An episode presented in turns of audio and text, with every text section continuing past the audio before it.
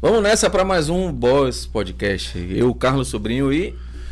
O Juninho, o velho Juninho, né? Porque saímos de Júnior Cairo agora. Não o tem seu, seu nome Cairo ainda tá mais. aparecendo Não lá. tem Júnior Cairo mais, é Juninho. É, o grande Juninho. E hoje a gente recebe uma figura muito especial, a gente estava conversando aqui um pouquinho antes, mas é uma figura que representa o futebol, representa ética no futebol, representa credibilidade. E é uma honra para nós receber aqui Luiz Brito, o Brito, como a galera chama.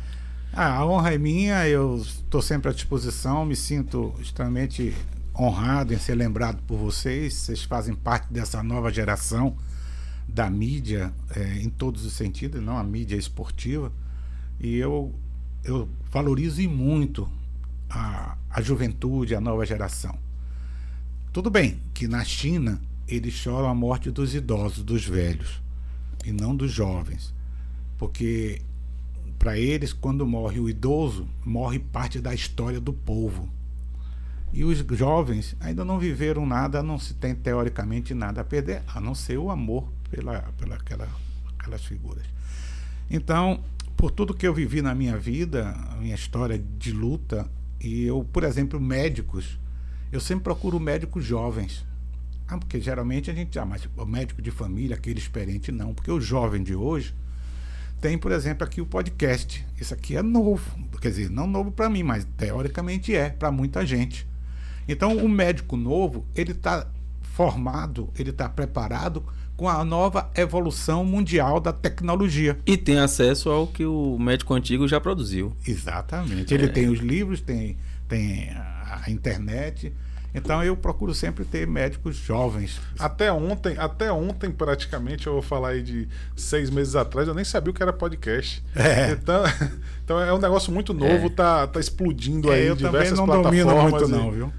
Tanto é aí? que eu, eu tenho um, um Instagram aí, mas nem uso, não tenho Face, não tenho Twitter. É eu o tenho, contato do mundo real, né, Brito? É, eu tenho o, o Zap, né? Eu tenho mais de 250 grupos. De, eu recebo mais de 1.500 mensagens Olha, por dia. Eu já vi que a gente chamou o Brito aqui para falar de futebol, mas a gente vai falar de um bocado de coisa além de futebol. Eu já vi que a gente vai Sobre falar. a vida, né? É, de tudo. Mas vamos começar falando do futebol, Brito.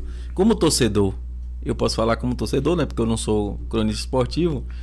Eu vejo uma situação muito ruim do futebol baiano. A gente vai falar de futebol de uma forma geral. Mas eu vejo. eh, o torcedor do Vitória não pode muito tirar sarro com o torcedor do Bahia e vice-versa. A situação tá feia pros dois.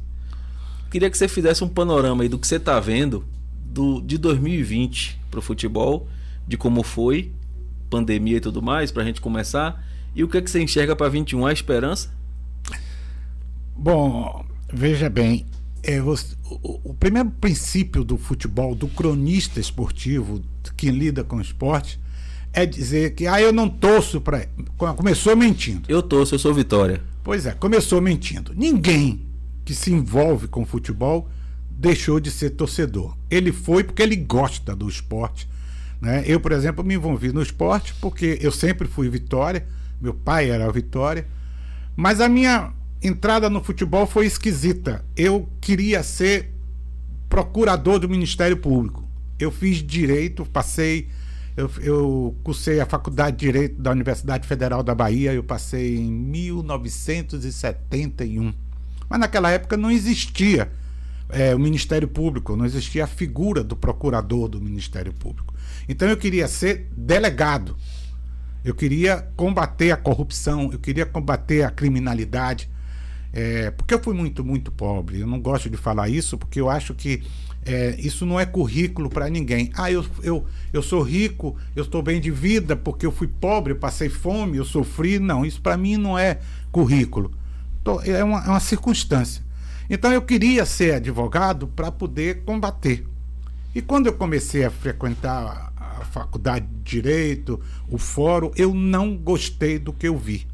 Mas chegou a ser policial. Você chegou a trabalhar na polícia, né? por causa disso. E quando eu fiz direito, eu fui fazer estágio na, na, na delegacia de furtos e roubos, que era ali ah, na igreja de São Francisco, aquela de, da de São Francisco, no terreiro de Jesus. É. Era ali na, numa daquelas ruas. E quem estava lá era Antônio Pereira de Mato Júnior, Nininho, que é cronista esportivo, foi trabalhou na tribuna da Bahia, junto com Francisco Neto, que depois foi ser é, secretário de segurança. Então eu estava lá, eu levei uns seis meses, mas eu era tão radical e me aborreci tanto em frequentar o fórum, aquele protocolo, batia na porta, o doutor está dormindo, o doutor está almoçando.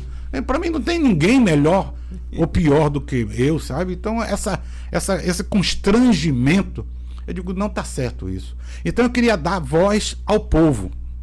Foi aí que numa dessas, desses almoços lá em casa com o desembargador Roberto Pessoa, Roberto foi desembargador do Ministério do Trabalho, o Hélito Cerqueira, o Nininho, éramos amigos, morávamos no Santo Antônio, além do Carmo, na Rua dos Carvões. Então, eles me conheciam e aí me convidaram para eu ser repórter da, da do jornal é, de Luiz Eugênio Tarquini, o Jornal dos Esportes. Vocês são jovens, não devem nem ter conhecido. Eu não acompanhei, não. Pois é, então eu trabalhei lá Luiz Eugênio Tarquini, no Jornal dos Esportes. Foi quando eu conheci Paulo Carneiro, o engenheiro Paulo Carneiro, que gostava de esporte, mas nem sonhava em ser nada do Vitória.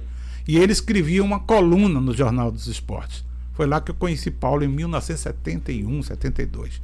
E aí eu comecei trabalhando lá, ganhei uma, uma um destaque de imediato. Luiz Eugênio, é, que moldou muito a maneira que eu sou, que ele era fortão e era duro, cruel, ele tudo certinho. Me deu logo uma coluna, e aí o Edson Cirqueira, que trabalhava também no Esporte Jornal, me chamou para ir para a tribuna e eu fui para a editoria de esporte da Tribuna da Bahia. E aí fazia os dois, fazia direito e fazia jornalismo. Até que eu decidi ser jornalista e não quis mais fazer direito, não quis seguir o direito, que não ia dar certo. Inclusive, na época, Antônio Matos, o Nininho e o secretário, tinha o Oswaldo Júnior, Cebola, trabalhava lá também, disseram, saia, que você vai morrer cedo.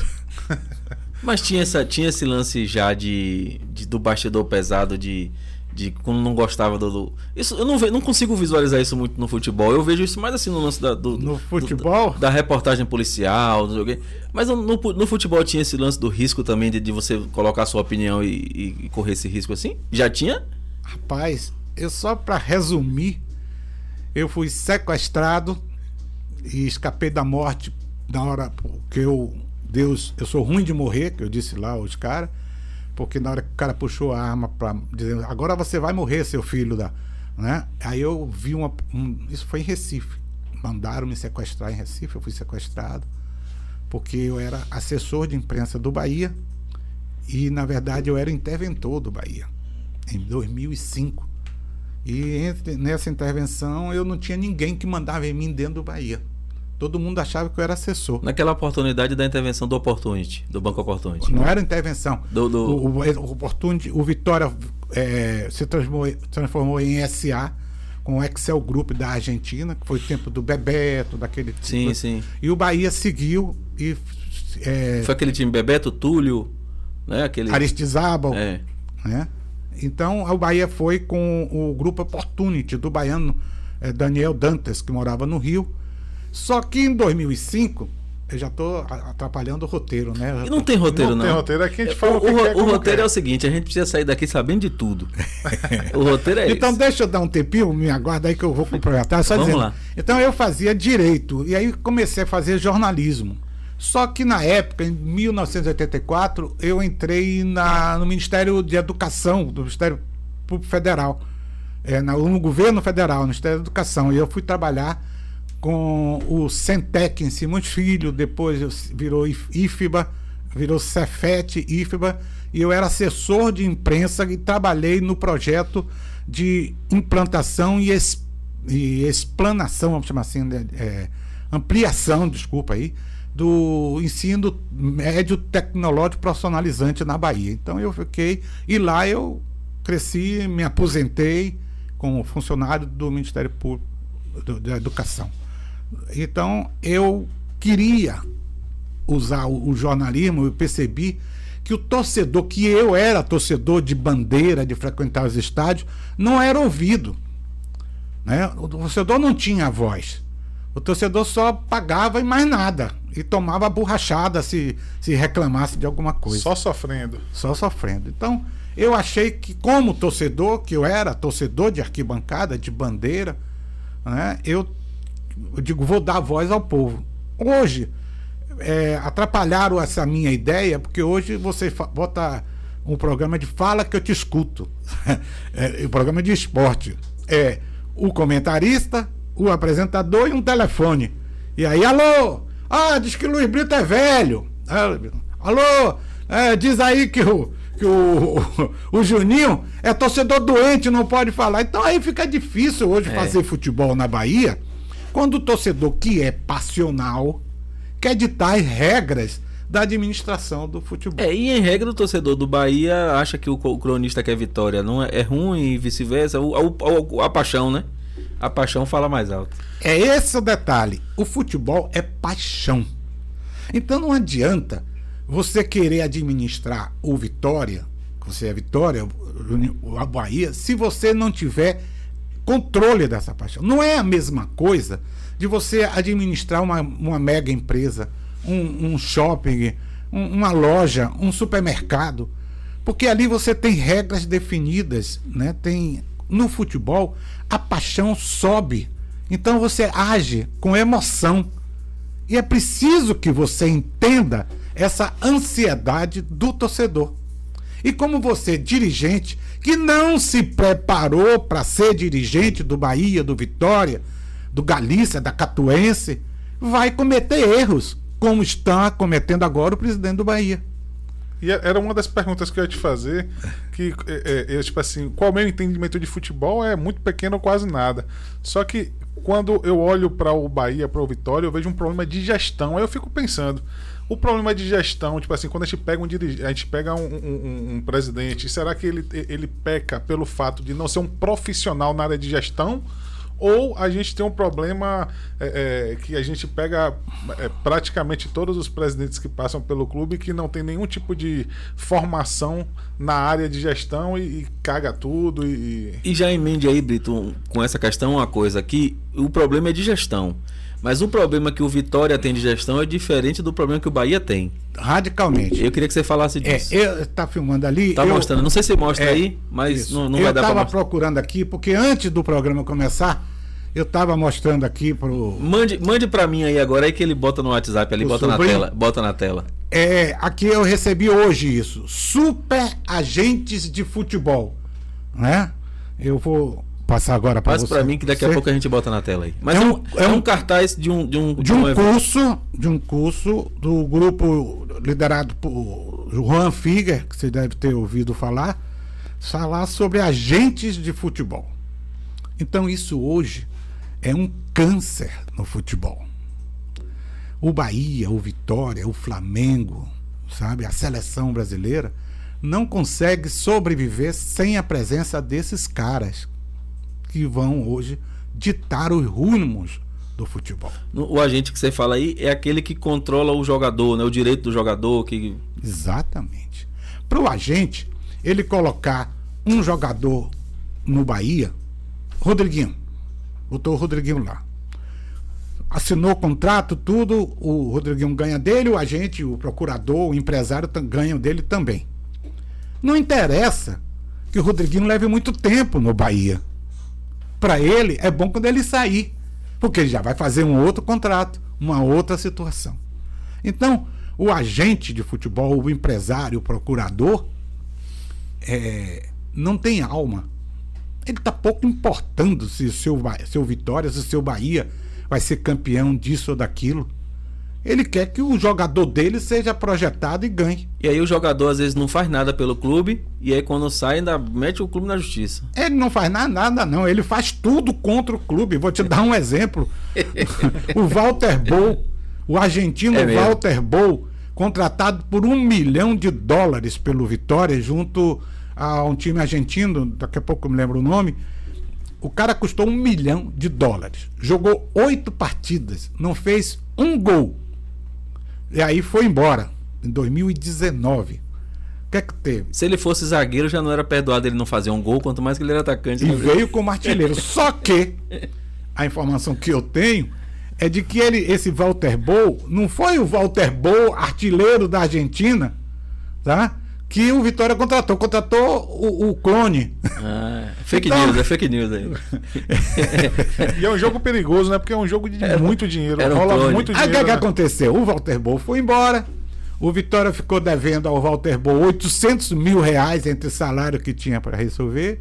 Ficou devendo ao clube que trouxe ele, que, que o Vitória contratou na Argentina, é, mais de um milhão de reais, de, de dólares. E aí foi parar onde? Foi parar na Argentina, foi parar na, Na FIFA, justiça. na justiça. O cara não fez nada, mas o empresário ganhou.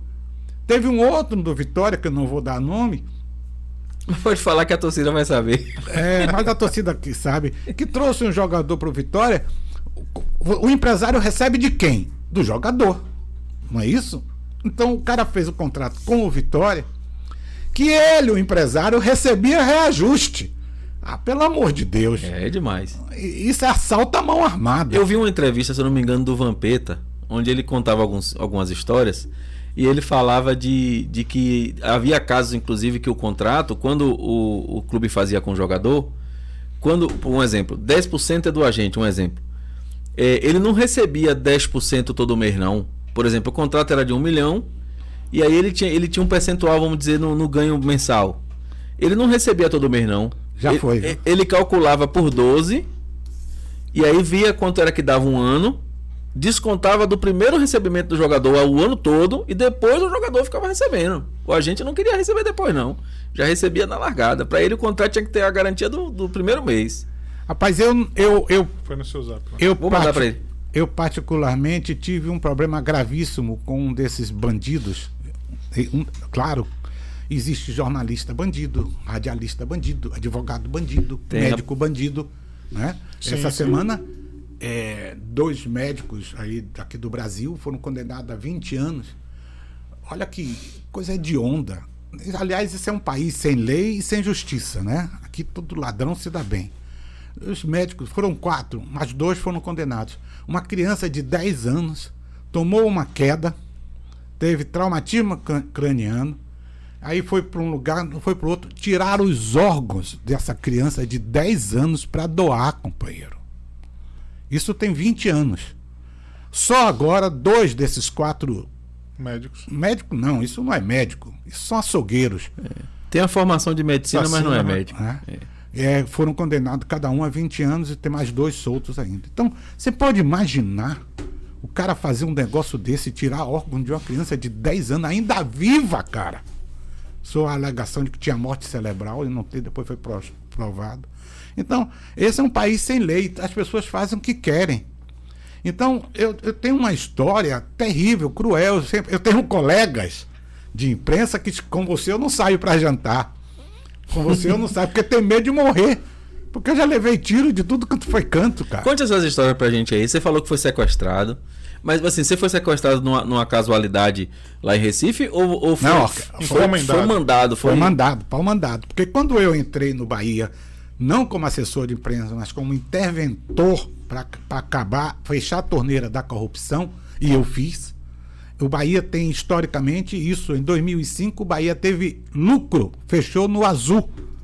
Porque eu cortei a corrupção com a imprensa, com as torcidas organizadas, com outros esquemas lá dentro, que eu não, não posso falar, porque eu estava lá como assessor.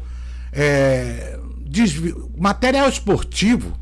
Tinha cronista esportivo que vivia vivia de vender camisas do Bahia, companheiro. é, não ria não, é grave. Mas, um é, mas é, é, é esdrúxulo demais. É, é, é, é, o- da gente ouvir isso e fica assim, meu Deus do céu, como é que isso ficou não, tanto tempo? não queira, viu, sobrinho? Não queira, eu fico aqui olhando Juninho. Juninho. Conhecer a caixa preta do futebol. Eu sempre digo, vá ser torcedor, vá rir, vá chorar, vá xingar, vá comemorar, vá beber, mas não queira conhecer a caixa preta do futebol, porque eu sou Vitória. Meu pai era Vitória, minha mulher é Vitória, minha filha é Vitória, meu filho é Vitória, mas eu não sou mais torcedor do Vitória. Pelo que eu conheço do futebol, a nojeira que tem por baixo disso. Eu fui assessor de imprensa do Bahia, assessor de imprensa do Vitória, assessor de imprensa da Federação Baiana de Futebol, assessor de imprensa do Clube Baiano de Tênis, fundei a TV Bandeirante na Bahia, fundei a TV Bahia na Bahia, trabalhei na Manchete, na TV Itapuã, antes TV Tupi, trabalhei na Rádio Cultura, na Rádio Sociedade, na Rádio Excelsior, é, Andaiá FM. Eu tenho um, um conhecimento de bastidor de futebol. Mas é por isso que os caras querem lhe pegar. Não, uma vez eu briguei com o Mané Catanajura, que era presidente do Conselho do Vitória. Porque eu, eu sempre fui torcedor, mas acima de tudo eu sou profissional. Porque eu não posso sentar aqui agora, sabe, no podcast de vocês, olhar nos seus olhos e com um rabo de palha lá atrás. Ou você que está me assistindo, está me ouvindo, vai dizer, não, esse cara é corrupto, outro dia eu fiz isso, eu fiz aquilo. Então, para fazer o que eu faço, tem que ter o altruísmo meu. Eu não sou corrupto. Eu, você pode me chamar, desculpe, viu, dar um palavrão. Pode me chamar de corno, pode chamar de gay, pode chamar do que você quiser. Corrupto não. Mas de corrupto e ladrão não chama. Não chama, porque eu não sou. Tá, e, tá, tá pegando o bordão de Bolsonaro aí. é, Bolso Brito. E tem mais, eu sou competente. Eu sei o que eu faço, eu sei o que eu fiz. Olha, Brito. Ninguém faz sucesso 50 anos sem ser competente. Quando a gente falou de, de, de, fazer. Quando a gente tá montando as nossas pautas, nossas coisas, eu falei assim, cara, a gente tem que chamar Brito, porque ele não fica em cima do muro. E a gente queria falar da realidade do futebol e das histórias. É, com alguém que viveu, né? Não é de ouvir falar, é de alguém que viveu. Então, assim, eu, eu, eu queria é, chamar de volta aquela história que você estava falando. Você foi sequestrado, sofreu atentados e, e, e, isso é um preço alto, né? Imagina sua muito família deve ter sofrido muito e tal. Mas, mas assim, você acha que é, esse processo aconteceu lá do, do sequestro, do, dos atentados? Você acha de verdade que tinha a ver com futebol? Ou com, Totalmente. Ou com alguém que. Não, que, com as pessoas corruptas. ou com bandidos que estavam no estavam, futebol. Né? Estão no futebol. Estavam, não, estão no futebol. É, eu estava falando. O Maneca, eu dei uma notícia que não agradou o, o, Vitória. Eu era funcionário da TV Bahia. Né? Eu fui, eu fui, eu, eu tive um ano na Rede Globo, companheiro. Eu trabalhei na TV. Acompanhei você várias vezes. Pois é, eu, eu, eu então Aí ele disse: Eu vou demitir você. Aí foi na TV Bahia, porque a família dele tinha ações do grupo da Rede Bahia, e falou com o Carlos Libório, diretor de redação, vai mandar me demitir. Aí o Libório disse: Tudo bem, vou demitir, mas me traga um, um, um motivo. Porque eu não posso demitir o cara que é profissionalmente competente. Me traga um cheque sem fundo, me traga um, um presente, alguma coisa. Aí passaram os meses um dia eu encontro eu, Roque Mendes, que é meu amigo, colega e irmão, que eu não posso mais chamar de negão. Hoje assessor do Vitória. Assessor de imprensa do Vitória. É. Meu irmão, comecei junto com ele. Eu não posso mais chamar de negão, porque senão vai preso é. ou condenado. Inclusive vão derrubar nossa. É, o, o Facebook pode até. É, é então desculpe, viu? eu não vou ser nem ser preso, eu vou ser condenado, vou ser, ficar prisão perpétua é. de tanto. Aí ele chegou para mim, encontrei com ele no, no, Rio Vermelho, eu tava com o Rock tomando a cerveja, eu vi ele chegar, aí falei para Rock, peguei a, a, garrafa de cerveja que estava em cima da mesa, peguei pelo gargalo, botei assim na mão. Como diz aqui na Bahia, já ficou na cocó. Aí eu disse, Rock, se prepara que vai ter porrada. Que veio ele e mais outros dois amigos, que eu não vou citar o nome, amigão meu.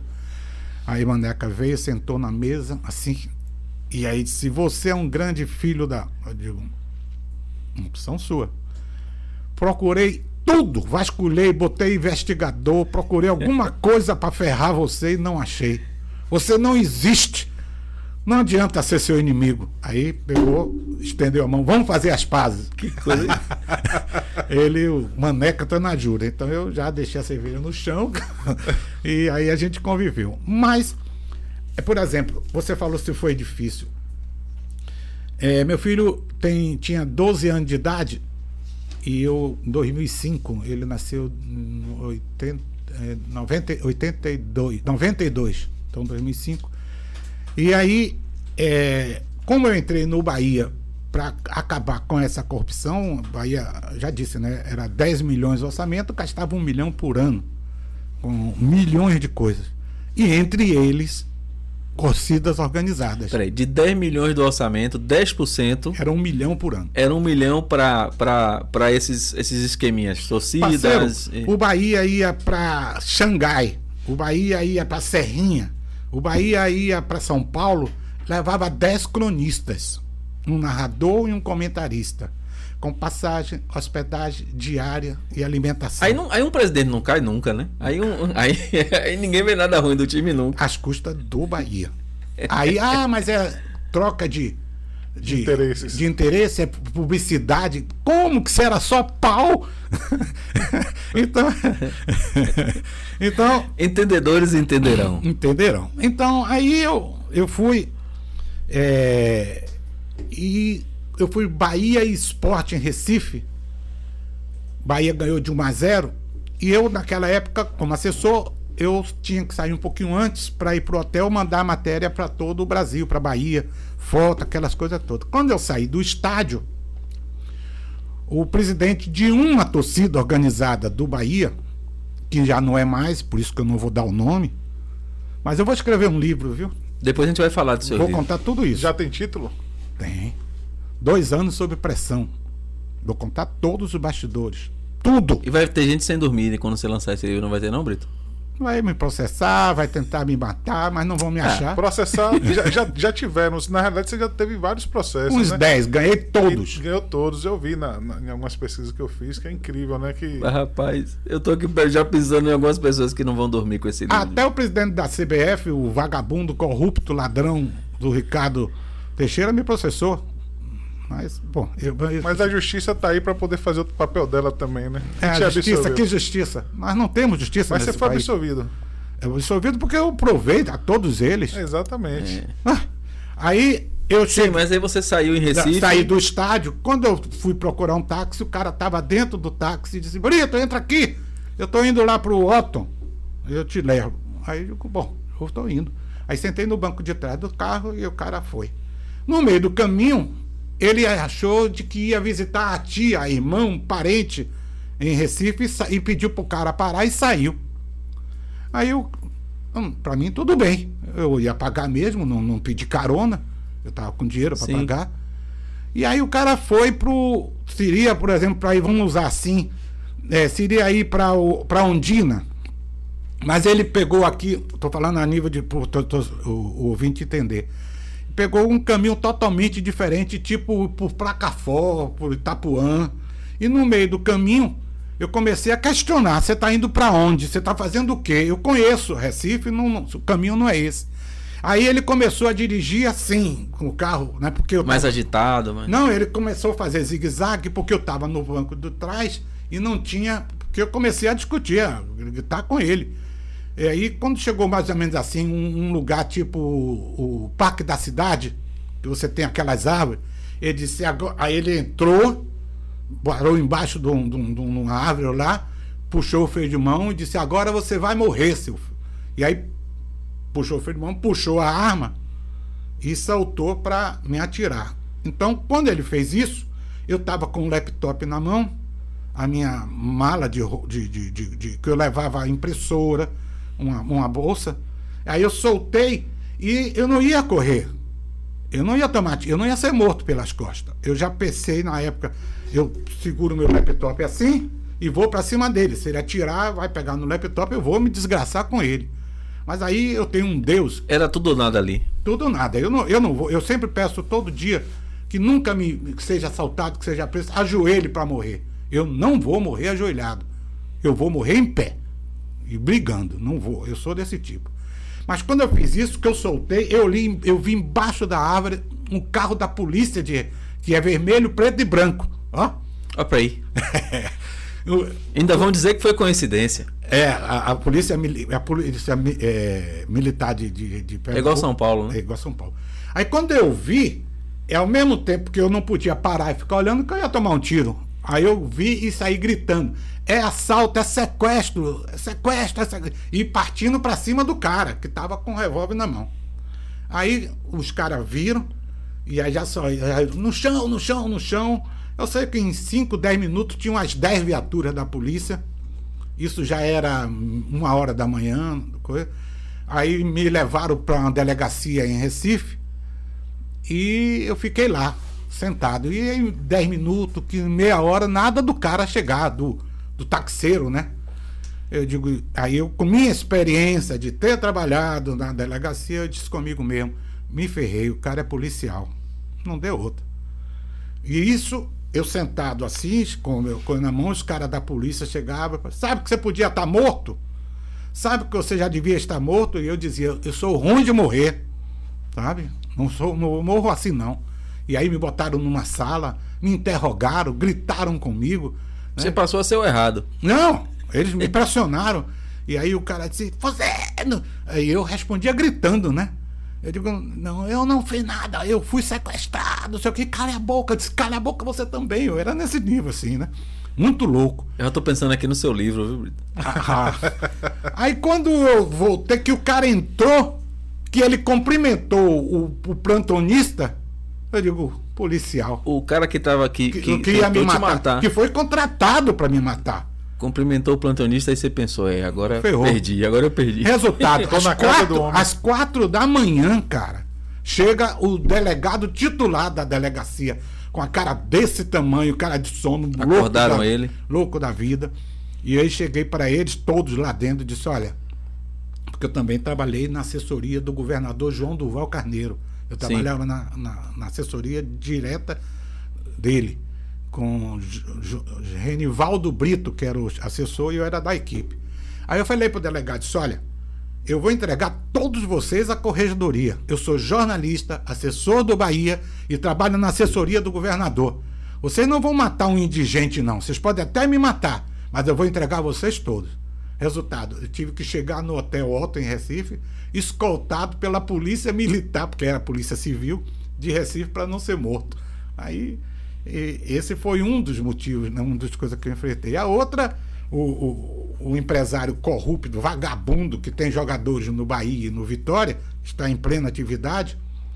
E o, o Davi, jogador que foi do Vitória, foi para o Cruzeiro, o Cruzeiro não pagou, ele ganhou passo livre, hoje está no Fortaleza, é, pertence a esse safado.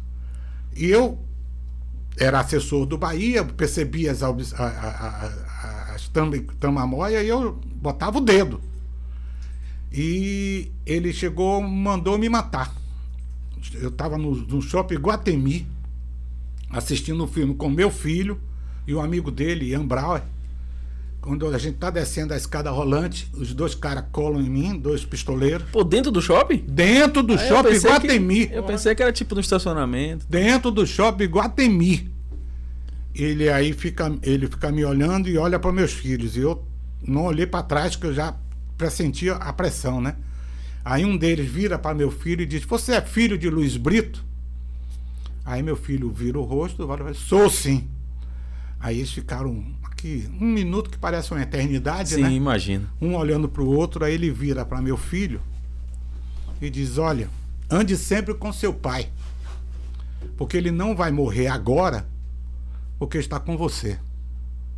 Meu filho com 12 anos, cara. Cara, isso é muito duro. A gente tá, eu tô ouvindo agora aqui, tô, eh, pra mim é duro. É emocionante, imagino... né? Escutar essas, essas histórias. Tô me arrepiando todo aqui, só em escutar Aí eu não disse nada, mas eu sabia quem tinha mandado me matar. E não foi da torcida, foi o tal do empresário. Passou um dia, dois dias que eu tive que acalmar minha mulher, minha família. Né? Imagino. Foi um, um, um trauma ruim. É, e rapaz, aconteceu que eu chego no Bahia, no Fazendão, não era na cidade tricolor.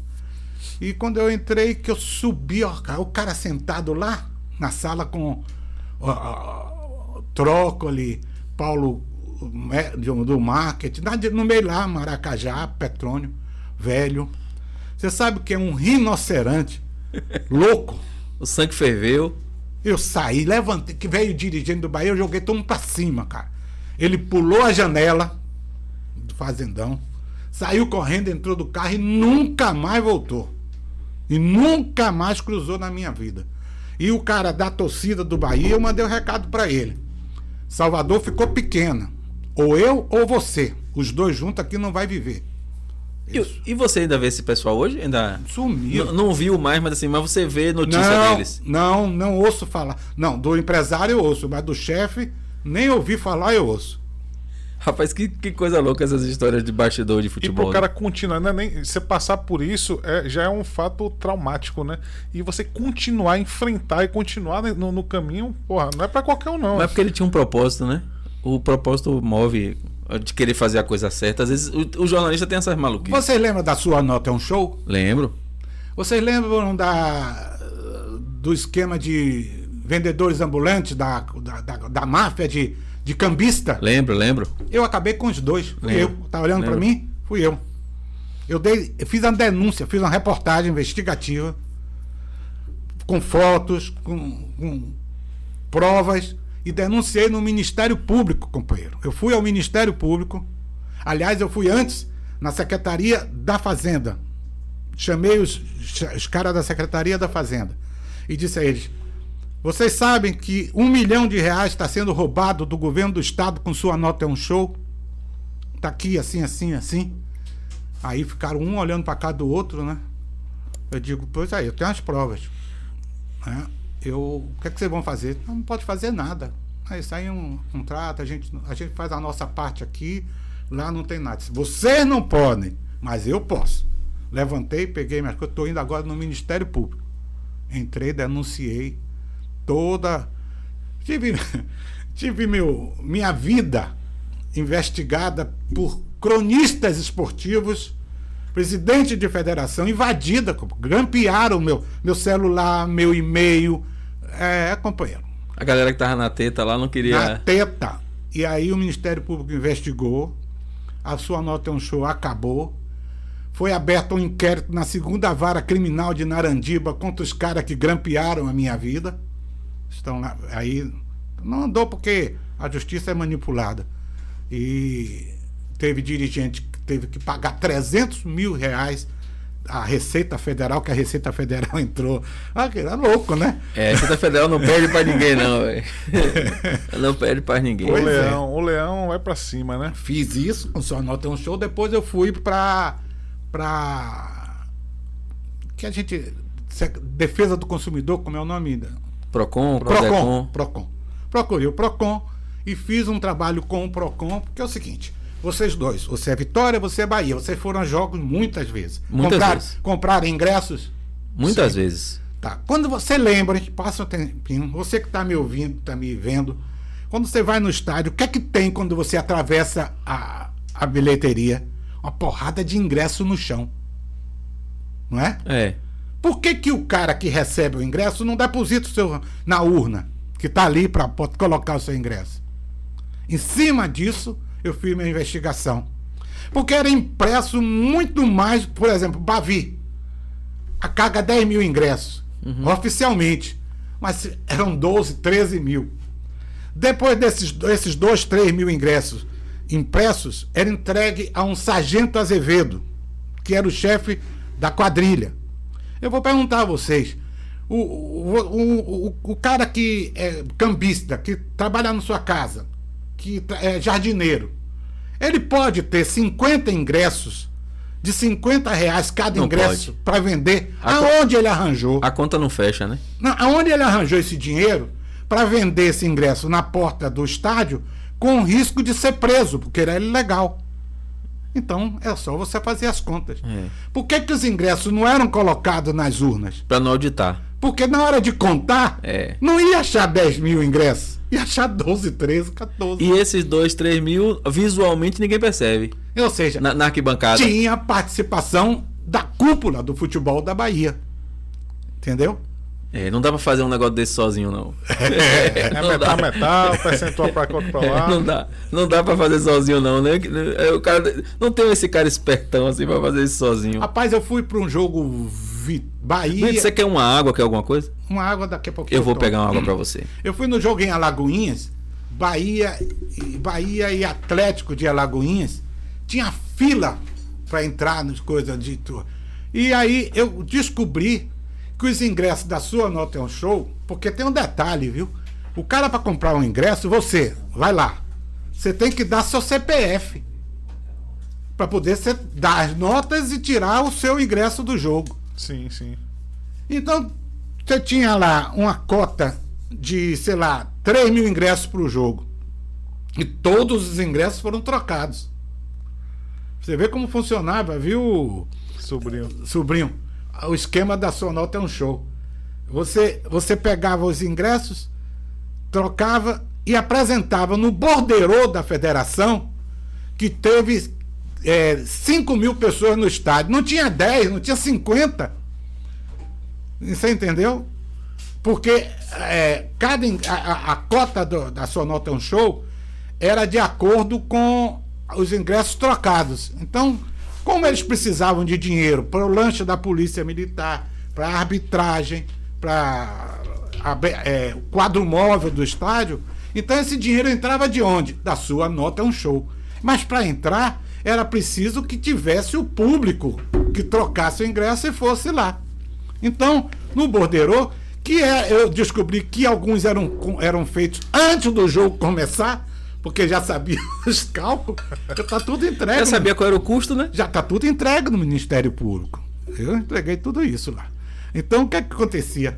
Os caras faziam. Bom, esse jogo vai ter aqui 5 mil reais de, de, de custo, 20 mil reais de custos entre arbitragem. Então, a gente, para ter 20 mil, a gente precisa de que pelo menos 10 mil eh, torcedores trocam sua nota em um show. Então, eles apresentavam um borderô com média de público de 10 mil, quando não tinham, não tinham 200 no estádio. Então, E aí recebia lá do governo, né? Na, na- na prestação. A A, conta fechava. a federação batia e a Secretaria da Fazenda depositava o dinheiro. Rapaz, a gente tá, a gente tá mais pra é, Cidade Alerta do que pra programa de esporte. do que pra conversa de esporte. Eu tá- Mas foi vocês que Vou provocaram. até tomar meu chá aqui pra, eu, pra Pelo, me pelo que eu acalmar. conheço de, de Brito é o seguinte, a gente tem um, um, uma- um, um profissional que não é ligado, tipo assim, a gente tá falando aqui só de futebol, mas você sempre foi voltado a, a, a- a- comentarista esportivo de forma geral, né? Jornalista Eu sou esportivo. jornalista, eu não sou Desculpe. cronista esportivo. Sou com muito orgulho. Sim, sim. Sou sócio da ABCD, mas eu sou jornalista. Mas eu sou sei- radialista também. Isso. E aí todo jornalista, porque eu também sou jornalista, mas tem um, um defeito. Jornalista é aquele bicho que sabe pouco sobre tudo.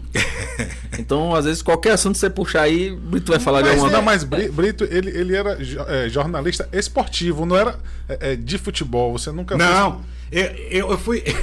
eu- Vários esportes que ele eu sou falando. meio louco, eu sei disso, entendeu? Mas no mundo desse a gente tem que ser louco. Eu- Natação, eu sei que você natação, meu um- filho é bicampeão brasileiro de natação, é decacampeão norte e nordeste de natação. Esse que com 12 anos aconteceu aquela É, história? É, Luizinho, Luizinho, Luizinho Bala, que era conhecido. Né? E, e aí eu entrei na Federação Baiana de Futebol para ajudar a natação. Eu- meu filho tinha sua, é, é, programa do governo que Faz atleta? faz cara? atleta. Né? E eu, o que, que eu fazia? Eu pegava o dinheiro dele, alugava ônibus, companheiro, até com Epifânio, que é do Vitória, para levar a delegação da Bahia, porque a natação é muito cara. E o custo de, de, de, de material, de prancha, roupa. e o pessoal que pratica natação não é o pessoal da classe alta, classe média alta. E patrocínio também é difícil, né, Brito? É. Mas como eu era jornalista, era repórter da Rede Globo, da TV, então tinha um nome, editor do jornal. dava- Ajudava. né? Então, eu, o que é que eu fazia? Eu percebia essa dificuldade e eu ajudava, pagava uma vez, eu aluguei um ônibus para levar toda a delegação para Maceió e eu acabei indo de carro, porque o ônibus lotou com a família e coisa, aí eu fui dirigindo. Meu filho, por exemplo, ganhava tudo, ele é um dos maiores. Eu, eh, desde que a- a- o Brasil foi descoberto, desde 1500, ninguém na Bahia tinha nadado os 100 metros nado costa abaixo de um minuto. Meu filho fez isso. O primeiro, é o maior recordista de natação, pra você ter uma ideia. Travessia, não Salvador mais grande, farol a farol. Ele nadou nos Estados Unidos, campeão estudantil recordista na Colômbia. Né? A gente sofre com a falta de incentivo muito grande no esporte como um todo, por isso que eu, eu chamei o assunto de, de esporte de forma geral, porque a gente sofre muito com, com a falta de incentivo. Sabe o que, né? é que eu fiz, companheiro? Eu entrei, assumi o cargo de assessor de imprensa da Federação Baiana De natação. De natação. Eu também fui da Federação Baiana. Eu tenho um amigo, inclusive, Alberto do Carmo, sabe quem é? Sei mais. Pô, um grande amigo meu, um abração aí pro Alberto aí, que com É. certeza ele vai assistir esse vídeo. E, e- e- Ixi, isso vai dar uma confusão esse vídeo. Muita gente não tá gostando, não. Eu tô adorando. Eu tô achando ótimo. Viu? Então eu descobri a corrupção dentro do esporte olímpico, do esporte amador. Que de amador não tem nada, ama a dor. O esporte tem que ser profissional, tem que ser olímpico, não adianta esse negócio de amador. E eu corri atrás, provei para eles, então, nossa, fui acharcado, tive que dar dinheiro para fazer competição. Você lembra da Copa Campeão, a Copa dos Campeões de Natação? Fui eu que idealizei, fui eu que patrocinei, arranjei uma empresa quiocera do Rio de Janeiro para patrocinar. Era uma mega competição Agora, na Bahia. você falou de uma coisa importante aí, Brito. Uma vez eu conversando com uma pessoa de uma empresa, uma, uma empresa muito grande de, de tubos e conexões do Brasil, e ele disse o seguinte, que essa empresa tinha um valor, uma- um, um, um- valor dentro do orçamento dela específico para apoiar projetos. E que um valor, um percentual muito grande desse valor voltava para a sede porque não tinha projeto no Perfeito, padrão, no padrão. Exatamente isso. E aí, e aí falta um pouco isso, né? Você falou agora há pouco do, do seminário de agentes, mas não tem seminário para preparar o povo para fazer projeto de É, eu, patrocínio, né? citei, velho? eu citei os agentes, É. mas você não vê um seminário, um debate, uma reunião para gestor de futebol, para gestor esportivo, entendeu? E eu, quando eu entrei na federação, eu fiz a Copa dos Campeões, sabe quem eram meus patrocinadores? A Braskem, a, a Fórmula, aquela a farmácia Fórmula. Pode falar aqui no Pode, Pode, aqui pode. é. Ainda mais que foram empresas que ajudaram, aí a gente tem que falar mesmo. E eu conseguia patrocínios impressionantes, porque eu tinha projeto. E tinha uma coisa chamada, me perdoe a arrogância, credibilidade. E eu dizia isso para todo mundo: você não pode chegar num projeto na mão se você não tiver uma estrutura. O, o patrocinador não é burro, ele É. não é idiota. Ele quer ver o nome da empresa dele bem representado. que é o retorno, né? Que é o Claro. resultado. Todo mundo quer. É, o oposto também é verdadeiro. Quando eu disse. O, o atleta também não quer carregar uma marca na- no, no- no kimono, na, na, na touca, que seja uma marca que não já agregue valor. O Exato. oposto também é verdadeiro. Então o que é que eu fiz? Quando eu descobri que existia uma quadrilha me manipulando, Rapaz, todo lugar que você foi, você encontrou uma quadrilhazinha. hein, sabe o que eu fiz? É porque a corrupção tá É, entranhada no é. DNA. né? Peguei um avião e fui para Brasília, companheiro. Eu fui denunciar ao presidente da Câmara. Eu entrei em Brasília, procurei os os deputados. Eu consegui, com José Rocha, que era deputado na época, incluir no orçamento da União um projeto de 10 milhões de reais para agilizar a natação de mar, de travessia. José Rocha do então PFL. Isso, do Eu então lembro. PFL ex-presidente do Vitória. lembro dele. Então, você ver, eu pensava grande e consegui colocar. Não foi à frente, porque o presidente da Confederação Brasileira de Desportos Aquáticos, Quaraci, era um corrupto, vagabundo. Entendeu? Foi, foi afastado. Parece até que já morreu. Mas já- Ninguém sabe. não, ele estava bem velho. Acho Depois que dá um Google aí pra ver. E o cara chegou, teve a cara de pau de me procurar em Brasília e dizer: olha, não mexa nessa sucessão aí, não, porque a gente tá. Depois a gente vai eleger você, a gente dá apoio a você. Sabe? Nesse nível, assim, sabe? Já tinha muita carta marcada, né? Não. eu- Agora, agora você viveu isso muito forte, eu acho que com mais intensidade no futebol, né? Mas, e, e tem a ver com o fato do futebol movimentar mais dinheiro? Porque esses outros esportes, eles têm uma característica, por exemplo, a natação, ela não tem tanto apelo, por exemplo, de, de mídia, de marketing. Você é que pensa. Você acha que não? Você acha que Sabe sim? Quem, quem é o patrocinador da natação? Não, não, mas eu falo assim. Banco do Brasil. Não, não, mas assim, é, o que eu quero dizer é o seguinte.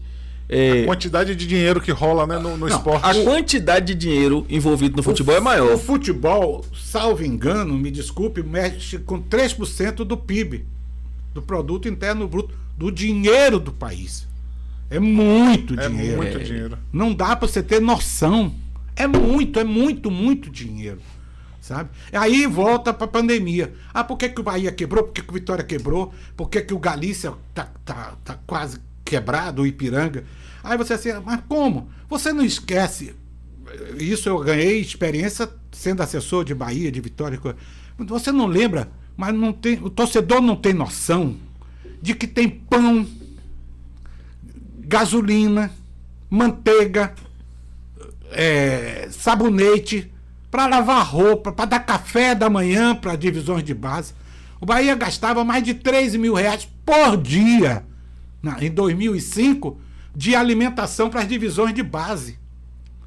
E se não tem renda, não tem público, esse dinheiro de arrecadação é a graxa que movimenta a máquina do clube. Mas, mas esse problema, Brito, não já tinha antes da pandemia? Por exemplo, quando a gente vê assim, Ipiranga, é, é, Galícia, o Ipitanga, é, que, que hoje. Mas eles tinham. Eles é, tinham Esses clubes não já tinham problemas financeiros antes da pandemia? todos eles. O Galícia. Eu vou contar um, um, Pode contar. um detalhe aqui. Aqui você pode fazer o que você quiser. No Galícia. É que vocês devem estar aí achando que eu sou louco. Estão lhe vendo ali, estão lhe vendo aqui, estão lhe vendo em todo Você lugar. tá achando que eu sou louco, mas faz parte do meu eu. Pode, pode ficar à vontade. Eu, eu sempre na minha vida disse que eu ia ser. Eu não ia ficar quieto olhando Em cima do muro. em cima do muro. O Galícia tinha dificuldade. Aí foi, alugou uma chácara lá em Itapuã, onde tinha um campo de Itapuã antigamente, o estádiozinho de Itapuã. Uma chácara lá em cima. João Bismarck era o preparador físico. E eu, repórter da TV, TV Itapuã. Pedro Irujo era o dono da TV Itapuã, ligado à colônia espanhola, que é o grande erro do Galícia. Todo mundo acha que o Galícia, por ser da colônia espanhola, tinha dinheiro. Os espanhóis todos eram torcedores do Bahia, do Vitória, ninguém você para Galícia. Só alguns mais velhos, como é, o dono da funerária Nova Brasília, seu Rogério Martinez, enterrou muita gente, vendeu muito caixão. O pessoal procurava ele direto, o caixão custa caro. Bom, e aí o Galícia foi para lá e numa crise desgraçada, o que aconteceu? Eu fui num dia, no outro eu ia todo dia, porque eu, eu, eu tive uma vantagem na vida. Eu, eu era repórter presente no Bahia, no Vitória, no Ipiranga, no Galícia. Eu observava tudo. E como eu, minha índole de investi repórter investigativo, eu sempre observava tudo. E eu percebi um dia que os gatos que existiam na sede lá em cima não estavam sumindo, estavam reduzindo. O gato bicho mesmo. Bicho, gato, gato. que tem gato muito no Os pichano, os miau. Aí, nesse dia, inclusive, João Saldanha, que escrevia uma coluna para o Jornal do Brasil, estava em Salvador e assistiu o programa da TV Itapuã. Eu fui lá e gravei. Eu descobri que os caras estavam passando fome e estavam matando e comendo os gatos. Churrasquinho de gato de verdade. De verdade. É mesmo, não é possível um negócio desse. Aí eu fiz a matéria e soltei no, no programa, né? Foi um escândalo. Aí João Saldanha escreveu, que aí foi que cumpriu mais. Gato tem gosto de fome. Fome tem gosto de gato. Essa coluna que João Saldanha escreveu no Jornal do Brasil. Pedro Irujo, quando viu que deu aquela pressão da colônia ligando para ele, demite Luiz Brito, Fernando José. Não, Fernando José era o chefe da equipe de esporte da TV, que foi prefeito. Sim. Só o homem mandou demitir você. E fez o, fez o. Durante muito tempo o balanço geral. né? Ele junto com o Guilherme Santos. Aquele balanço. É balanço era, mas mato a cobra e mostro o pau. É. Eu era o produtor daquele programa, com Roberto Bronzão, Ivan Pedro, Milton Colley. Aí demite, esculhambou com a vida, mentiroso, não sei o quê. Eu só estou na dúvida se era Fernando ou se era Ivan. Eu não sei bem o chefe da equipe. Aí chegou e disse, ó, mandar demitir você. Aí você não vai, não prova, eu digo, tá legal. Aí chamei Manuel de Jesus, que era meu cinegrafista, botei no meu carro com a, com a câmera e fui é, em, em em off Em direção à chácara. a chácara. Cheguei lá, Quer prova, né? Você quer prova? Calma aí. aí chamei o cozinheiro do Galícia que estava lá. Disse, olha, está acontecendo isso, eu fiz a matéria, deu uma repercussão, disseram que é mentira, que vocês não passam fome. Aí o cozinheiro chegou para mim e disse, "Vé, mentira? A gente está passando fome, a gente está comendo gato, sim. Eu disse, e como é que você mata o gato? Eu faço assim, pegou um pau, um porrete, e faço assim. Eu, eu, eu, eu boto o pau aqui e faço psi, psi, psi. E você gravando essa Gravando! E quando ele encosta, eu. Pum! Oxe, botei no ar. Não queria a prova? Eu tive que desaparecer uma semana. Quiseram me matar de novo. É. Me procuraram. Foi o açougueiro dessa vez que ele te pega na o cozinheiro queria- O dirigente do Galícia queria fui proibido de entrar no Galícia. Foi um escândalo, mas eu provei. Essa é a verdade. isso foi que ano, Brito? Rapaz, Eu era ainda da TV Itapuã. Há quanto, há quanto tempo os times baianos já, já têm problema, né? De gestão e financeiro e tal? Rapaz. Há quanto, quantas décadas, né? Ah, nós somos um- nós estamos vivendo hoje o caos do caos do futebol da Bahia. Nós temos hoje um Vitória na Série B, lutando para não cair há dois anos. É. Nós estamos com o Bahia lutando para não cair, que vai jogar sábado.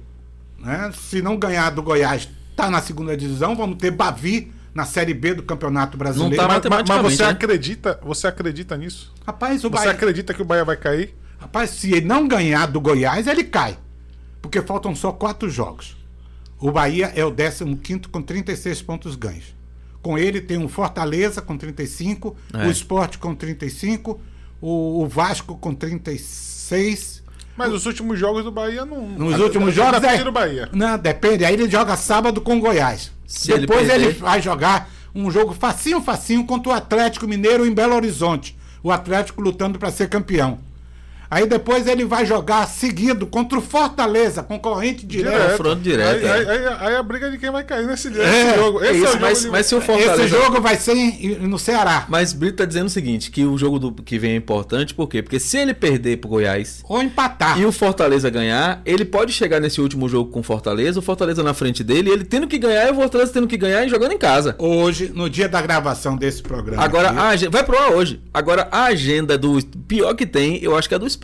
Sim, eu não vou questionar. Eu não tô torcendo pro- contra É. o Bahia, não. Eu não sou louco.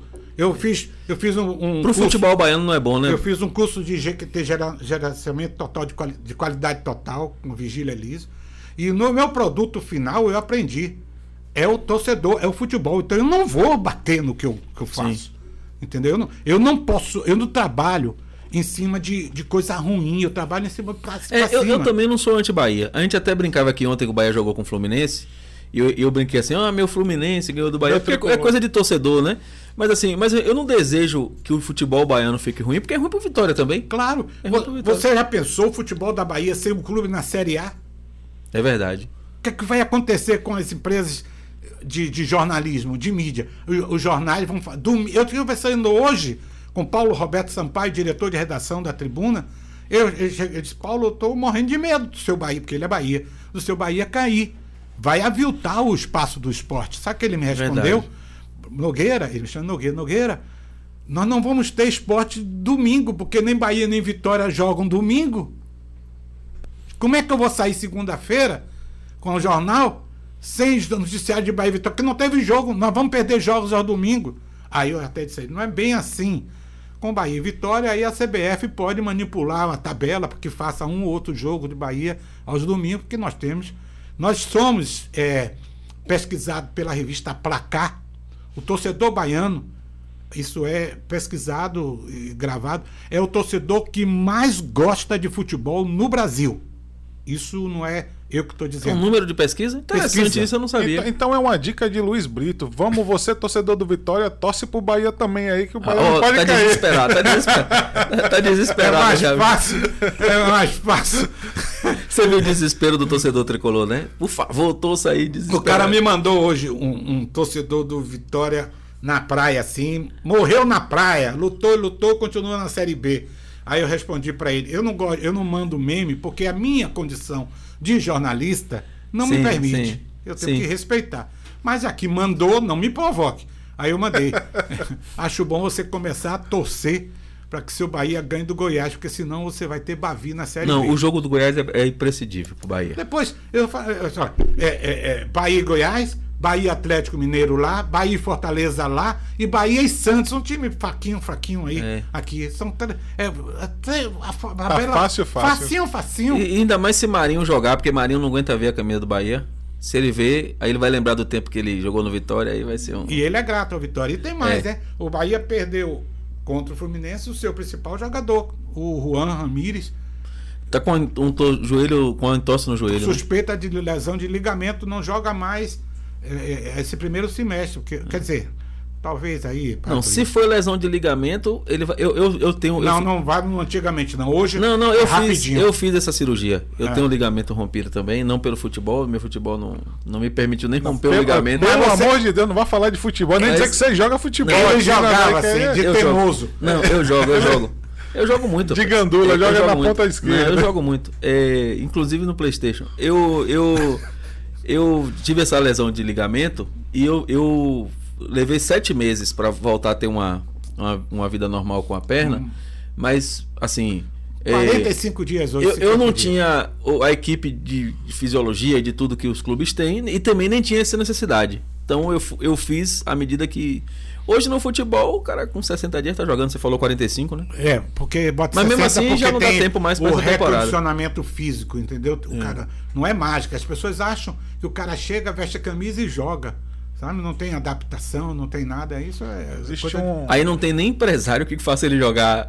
Depende. Será que tem? Depende. É capaz dele fechar um contrato, não é não, Brito, nesse tempo que ele tá se recuperando? do jeito que. do jeito- o cara mostra o DVD. Existe uma equipe multidisciplinar ali pra poder fazer com que Você o já, cara... viu, você já viu muito jogador bom de DVD que quando chegou no Evaristo campo. de Macedo. Eu tive uma vantagem que hoje eu fico olhando, eu digo assim, sem arrogância, eu fico morrendo de pena dessa nova geração de cronistas esportivos, né? Repórter. Que eu eu convivi, cara, com Elba de Pádua Lima, o Tim, Evaristo de Macedo, Paulo Emílio, é, Mário Juliato, Pedro Pires de Toledo, Carlos Ganete, Carlos Froner, Evaristo de Macedo, sabe? Vanderlei Luxemburgo. Eu uma vez coloquei na minha Fale mais um, um pouquinho mais perto Ah, aí, Brito. ah, desculpa. Vá. Eu, eu consegui uma vez fazer um churrasco na minha casa e que estavam participando Vanderlei Luxemburgo, Fito Neves, Carlos Froner, Tuninho Oliveira, que era Tuninho Camarão, conhecido preparador físico, e mais uns outros. Eu coloquei na minha casa. Eu tinha um detalhe, quando chegava, por exemplo, uma delegação, o Vanderlei sempre foi assim, pernóstico com a imprensa, né? Então, aquela tensão, aí chega a delegação, e eu, que, por exemplo, quando era um técnico que eu conhecia, eu não ia pro tumulto, porque eu sabia que ele ia me atender. Aí tava assim, daí aquele cara falava, ele não, daqui a pouco, quando ele me via lá no fundo, baiano! Aí o pessoal ficava parado, vinha, entrevistava. Entrevistei Zagalo na parceira, técnico da seleção brasileira. Fui o único repórter que conseguiu entrevistar ele no aeroporto. Eu tinha um. Eu aprendi isso com Zezé Moreira, Amoré Moreira. Zezé disse para mim uma vez, chamava de filho. Filho, cola no treinador. Treinador não tem torcida. Treinador não tem família. Treinador não tem amigos. Ele está sempre só. Conversa com ele, faz amizade, que você vai entender o que ele pensa e você não vai precisar perguntar a ele qual é o time. Basta você olhar. E isso eu fiz ao longo da minha vida. Sabe? O Frone, antes de morrer, o Frone foi meu pai no futebol. Ele me ensinou tudo. Inclusive, o que você tá falando são dicas pra quem tá começando E, aí, e- né? e como- eu imagino também, Brito, que como o to- o técnico também é referência para muitos jogadores, ele também ali na pré-eleção, no bastidor, ele diz assim, ó, aquele repórter, não, não dê atenção àquele, não dê aquele, não rola isso não. Tem, Com tem, certeza. tem um repórter, tem um, um radialista que é se diz jornalista, que era tirado a, a, a, a tomou- escapou de ter a cara deformada por Evaristo. Evaristo era, é, tá vivo aí, professor de jiu-jitsu. E aí ele bateu lá na, na TV, que trabalhava, não sei o quê, e aí foi no dia seguinte fazer entrevista com ele. Evaristo tomou a posição que. Quem, quem Ele briga- faz jiu-jitsu, ele que sabe. então É você bota, coração, bota né? uma perna pra trás, outra na frente, Faz a base. faz a base e esperou ele encostar. Quando ele encostou, ele bateu. Só não pegou porque Mário Silva, que fez aniversário ontem, supervisor, deu um tombo em Evaristo na hora e passou assim, raspando pela, pela cara do. Se bota, companheiro, destrói. Aliás, uma vez eu fui convidado, Brito, pra, como, como jornalista, eu trabalhava na, na Rádio Educadora, e, te- e tem aquele baba do, do, do sindicato. E aí me chamaram, né? Eu fui pelo time do IDEB do- da TVE, e aí eu chegou lá, tinha duas figuras. Eu não vou, eu vou pensar se eu vou dizer os nomes. Um, um, Então do- não diga, você vai pensar, um, um, um dos, um do rádio, eu vou dizer porque eu não tenho. Um era Oscar Paris Meu amigo Oscar Paris. e o outro era. é, deixa eu me lembrar o nome dele. TV educativo. É, Meu Deus, fugiu o nome dele agora. É, de óculos, tá? É até. é- é- é, se eu não me engano, ele é um dos empresários de Talisca. Tilemon. Não, Antônio Tilemon. Martins. É, Ah, Jesus, não vou falar esse nome, não, porque eu não pronuncio esse nome. é, É. Foi um. Eu tô foi- tentando lembrar o nome dele. É, eu sei. Você é. sabe quem é? É, ele aí foi um dos que investigou a minha vida. E, e quem minha tá em casa sabe quem é também. E ele, e ele falou alguma coisa no programa da rádio de Oscar. Hum, fez- Ave Maria, fez uma, odeia fez ele. uma referência a Oscar. E aí Oscar disse, vou pegar ele no baba. E, e- e a gente tava lá. E aí quando chegou, a notícia se espalhou, porque todo mundo queria ver que, que esse, esse- essa figura não era uma figura tão. Não era, não. não ele não é. Não é uma pessoa tão Querida. Tão querida. Aí todo mundo tava meio que na torcida pra Oscar pegar ele no baba, né? Levantar. E aí alguém teve. Alguém. Porque pra mim foi uma crueldade. Alguém chegou e avisou a ele. Tipo assim, o Oscar vai lhe pegar. E, e Oscar tava jogando. Ele tava jogando na defesa do time dele e Oscar jogando na defesa do time da gente. Então eles nunca iam se encontrar. É. Nunca. Cada, Depende. cada um na. Aí Oscar disse assim, eu me lembro como se fosse hoje. Oscar fez assim, pegou o menino que tava no ataque e fez assim, "Psiu, venha pra zaga, que eu que vou jogar no ataque. E aí o menino sem entender, porque, porque não queria jogar na zaga, e todo mundo, vai rapaz, você tá doido, vá logo, porque todo mundo queria ver o Oscar encontrar com ele, né? Eu sei que teve um lance que ele deu um drible em Oscar, o Oscar deu um drible dele, que o Oscar deu uma voadora nele. O Oscar saiu quase carregado lá do. do, do, do- do- do- aqui, foi aqui no, no, no clube da Petrobras, aqui na, na- em São Cristóvão. Ali. E aí o, o- Oscar apontou pra ele e falou: Nunca mais fale de mim, não sei o quê. E aí ficou. Aí na- no, outro final de semana, foi no outro dia, tinha a outra rodada do campeonato, né? Aí todo mundo ficou pensando, é, Oscar vai preparar alguma coisa, então o, público foi dobrado pra ir ver. Mas aí no, no outro semana. miséria, miséria pouca é bobagem. Aí né? na outra semana ele não foi. E- e- eu teve um desses que chegou, eh, como eu era polêmico, né? Eu, eu era problemático para todo mundo. Aí esse cara chegou, meu filho era patrocinado, ele resolveu um sócio dele. Aliás, você falou, me, me desculpe te interromper, a gente vai convidar Tilemon. Porque então, é, Tilemão. é carinhosamente chamado por Tilé. Ele, ele tem muita história também, viu? Nossa Senhora. Trabalhamos junto em 1979 na Rádio Sociedade da Bahia com Marco Antônio Alves de Magalhães, o famoso Marco Aurélio. Eu vou contar uma piada de você. Piada não, uma história, que eu vou escrever um livro também. Histórias Você vai que escrever quantos livros, Brito? Se Deus me permitir, eu tenho 68 anos. Se Eu, eu largo tudo, não quero mais fazer nada aos 70. Tem Mas dois anos aí. Depois eu vou me afastar de tudo e vou escrever quatro livros. Ah, Um você já falou que é o Dois Anos Sob Pressão. É, a história da É esse minha. mesmo nome que eu falei certo? Dois anos de opressão, minha passagem pelo Bahia. Os outros já tem nome? O outro é a Caixa Preta do Futebol. Misericórdia. Esse contar daí as histórias de corrupção, vai contar tudo mesmo? inclusive de morte, de assassinato de pessoas. Você vai contar tudo? Vou. Rapaz, Vou. esse daí vai deixar a gente. O outro já ia deixar a gente sem dormir. E o terceiro é. É, o, um, um terceiro seria Deus existe e tocou minha família, tocou Aí minha mais uma vida. experiência pessoal. É, que eu tive minha mulher com leucemia, fez transplante, curou. Eu tive uma. um- meu filho foi sequestrado, é, roubado em Feira de Santana, negócio de carro, teve problema. Depois meu filho também teve broncoectasia, é uma lesão na base do pulmão que só cura com cirurgia. E ele tinha na época 10, 12 anos. Eu tive que levar ele para o Hospital Moinho de Ventos, eh, no Rio Grande do Sul, para fazer a cirurgia. Chegou lá, confirmou tudo, mas aqui ele já era campeão baiano, Nordeste, essa história toda, ficou uma comoção muito grande, todo mundo rezando uma coisa, e aí na hora de fazer, eu tô ah, ah, é, Resumindo. e na hora marcou, chegou lá a doutora Cláudia Ren, confirmou a chapa, doutor Bruno Palomini confirmou, tem que operar, tem que operar. Fomos para os exames finais, ele marcou a data 8 de dezembro, que é dia de Nossa Senhora da Conceição, que no sincretismo religioso é Iemanjá. E aí, na hora de fazer os exames, fizemos todos os exames lá. Exame de suor, que eu não sabia que existia. Eu também não, sabendo agora. Sabendo agora. Exame de unha, eu fiquei sabendo que se a, a unha da gente é côncava, se ela inverter, ela, você está com um problema de CA. Segundo a- Eu não sabia. eu também não, fiquei sabendo lá no Rio Grande do Sul. Já tô Hospital sabendo de- agora. Moinho de vento. E aí, na hora de operar, o, o, o, o- médico estava aqui na minha posição, eu, meu filho e Marilene, esposa de Carlos Gainetti, que- é meu amigo. E aí ele, assim, como se fosse que esse. É que ele aí pegava as chapas, botava Sim. pra chapa, olhava pra mim, olhava pra chapa, olhava pra mim. Na última chapa, ele ficou assim, no- no- na cadeira, cruzou os braços e disse pra mim: Não tem cirurgia.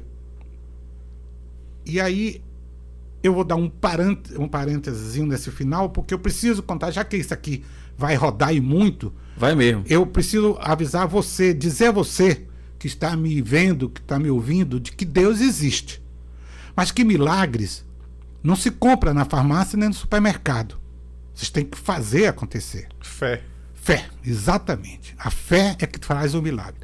Mas não ouvir as pessoas que vendem a palavra de Deus sem nunca ter falado com Deus. É preciso tomar cuidado com isso. E Deus fala com a gente todos os dias, através dos seus anjos da guarda. Ah, porque Jesus vai voltar. Eu acho, por exemplo, que Jesus já voltou milhões de vezes. Em Madre Teresa de Calcutá- de Calcutá, em Gandhi, Irmã Dulce, pessoas que vêm ao mundo fazer o bem, pregar a paz e o amor. Então, quando meu filho teve broncoectasia em função dessa, dessa lesão do, do- do pulmão, ele teve seis. Acho que na oitava eu estava com ele internado no hospital ali perto da, da, do- da Toca do Leão, aquele ali. do- São Rafael. São Rafael. E aí a gente estava lá no segundo andar, ele com dupla pneumonia. Estava amarelo da cor do, do, do símbolo aí da sua camisa. E aí eu, duas da madrugada, em pé. Não conseguia dormir, ele correndo risco de, de morte, né? E aí, quando eu tô lá, vem uma enfermeira na porta da- do, do quarto. Presta atenção que eu tô falando isso com você, viu? Isso não é história. Eu tenho tudo isso em casa, gravado. Eu tenho as chapas, tenho tudo. E vai e vai estar no livro. Vai, eu vou reproduzir. Aí ela me chamou e disse: tudo bem, tudo bem. Era, era uma enfermeira negra, da cor da camisa de vocês, preta mesmo, chapéu branco, um chapéu branco, sapato branco, um vestido branco. E aí disse: tire seu filho daqui. Aí eu olhei para ela e disse: como é que é? É, tire seu filho daqui. Se ele ficar aqui, ele vai morrer. Digo, como? Ele está sendo tratado. O que o hospital está fazendo por ele, você pode fazer em casa. Da mesma medicação. Se ele ficar aqui, ele corre o risco de morrer. Ela não disse, mas depois eu Sim. entendi que era infecção. Qualquer... Porque se meu filho pegasse qualquer infecção hospitalar, ele, ele morreria. E aí, em função disso, levei para casa. Ele curou, e aí foi para doutor eh, Antônio Carlos Coelho, que era o pneumatologista de Irmã Dulce. E ele disse: olha, leve ele para o Hospital Moinho de Vento, doutor Bruno Palomini, que o brasileiro não sabe, mas o Hospital Moinho de Ventos é o maior centro de pneumatologia da- das Américas. Os americanos vêm ao Brasil para se consultar lá no Hospital Moinho de Ventos, em Porto Alegre. Então o doutor Bruno Panonimo me atendeu na hora que ele disse, está confirmado, está aqui a, a chapa, tem que operar para tirar a broncoectasia. Na última ele cruzou os braços e disse, não tem cirurgia. Quando ele falou não tem cirurgia, eu acho que eu tive um infarto, né? Porque você pensou assim, não tem jeito, não tem o que fazer. Pensei no pior. É, é o caso é tão grave que nem a cirurgia. Isso. Então, como ele fez uma brincadeira e eu- percebeu o meu choque, ele disse: seu filho está curado, está com 99% de capacidade pulmonar. Volte e leve ele para casa. E aí meu filho voltou, bicampeão brasileiro. eu tô- então, e Deus tocou a minha vida, a minha família. Então eu, eu não gosto de religião. Mas você quer relatar isso pra, até para inspirar outras pessoas, É um inspirar outras testemunho de pessoas. vida que. Eu dei entrevista na Rádio Celso, que é católica, eu dei entrevista em empresas, mostrando de que a fé cura, que a fé resolve, porque muita gente rezou Não, aqui. e não só quem tem este problema específico que seu filho teve, mas quem está, por exemplo, no Sim. hospital, quem está com, com uma doença que não sabe como resolver, é, lê e se inspirar, vai, vai, vai entrar para sempre aí como, como uma fonte de inspiração. A minha mulher teve leucemia aguda, só curava com, com transplante. E ela conseguiu um doador com 100% de, de, de, de compatibilidade. Que é difícil. Não, não é, é quase que É. impossível. É raro.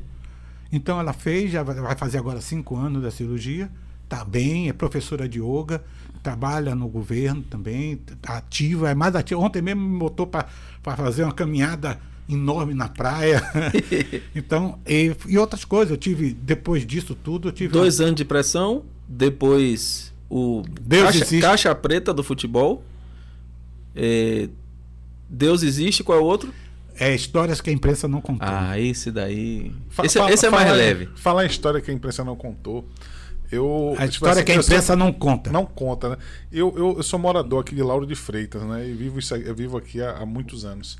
E, e percebo que tem um, um, um grupo de futebol que está sempre aqui em Vilas. O Ah, pessoal do mas- Bahia, principalmente. E eu vejo que é um reggae, rapaz. E tipo assim, eu fico.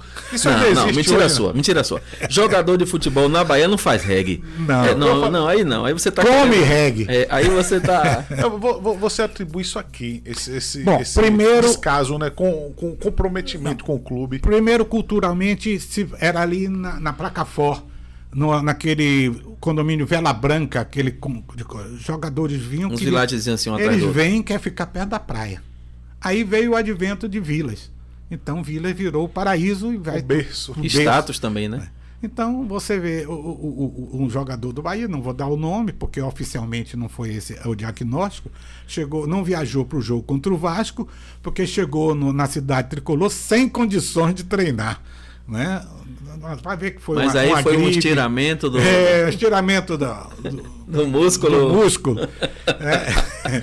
Isso vai estar no livro. No livro, no livro você vai dar os É o nomes? músculo da língua, né? No, no, no livro você vai dar os nomes? Ó, eu tava num. numa não, no, no livro você Vou, vai vai- claro que eu vou dar. Alguns não, que já morreram.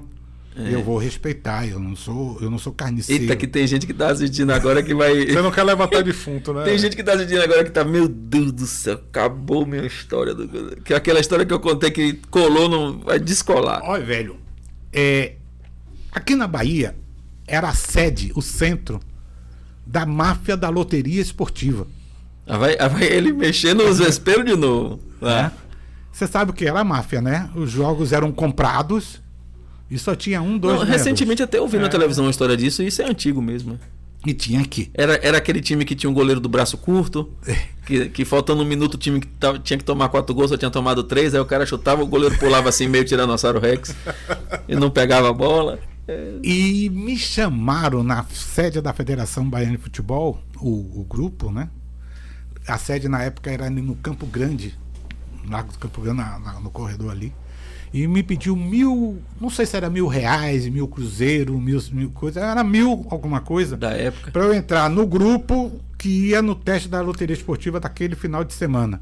E que eles iam ganhar o, o- Era tipo um bolão. era um bolão definido, porque era para comprar os jogadores, eles fabricavam os, os- Então tinham absurdos assim, tipo o, o ABB ganhar da seleção brasileira, sabe? Sei. Era, era jogos assim. Então só dava um, dois.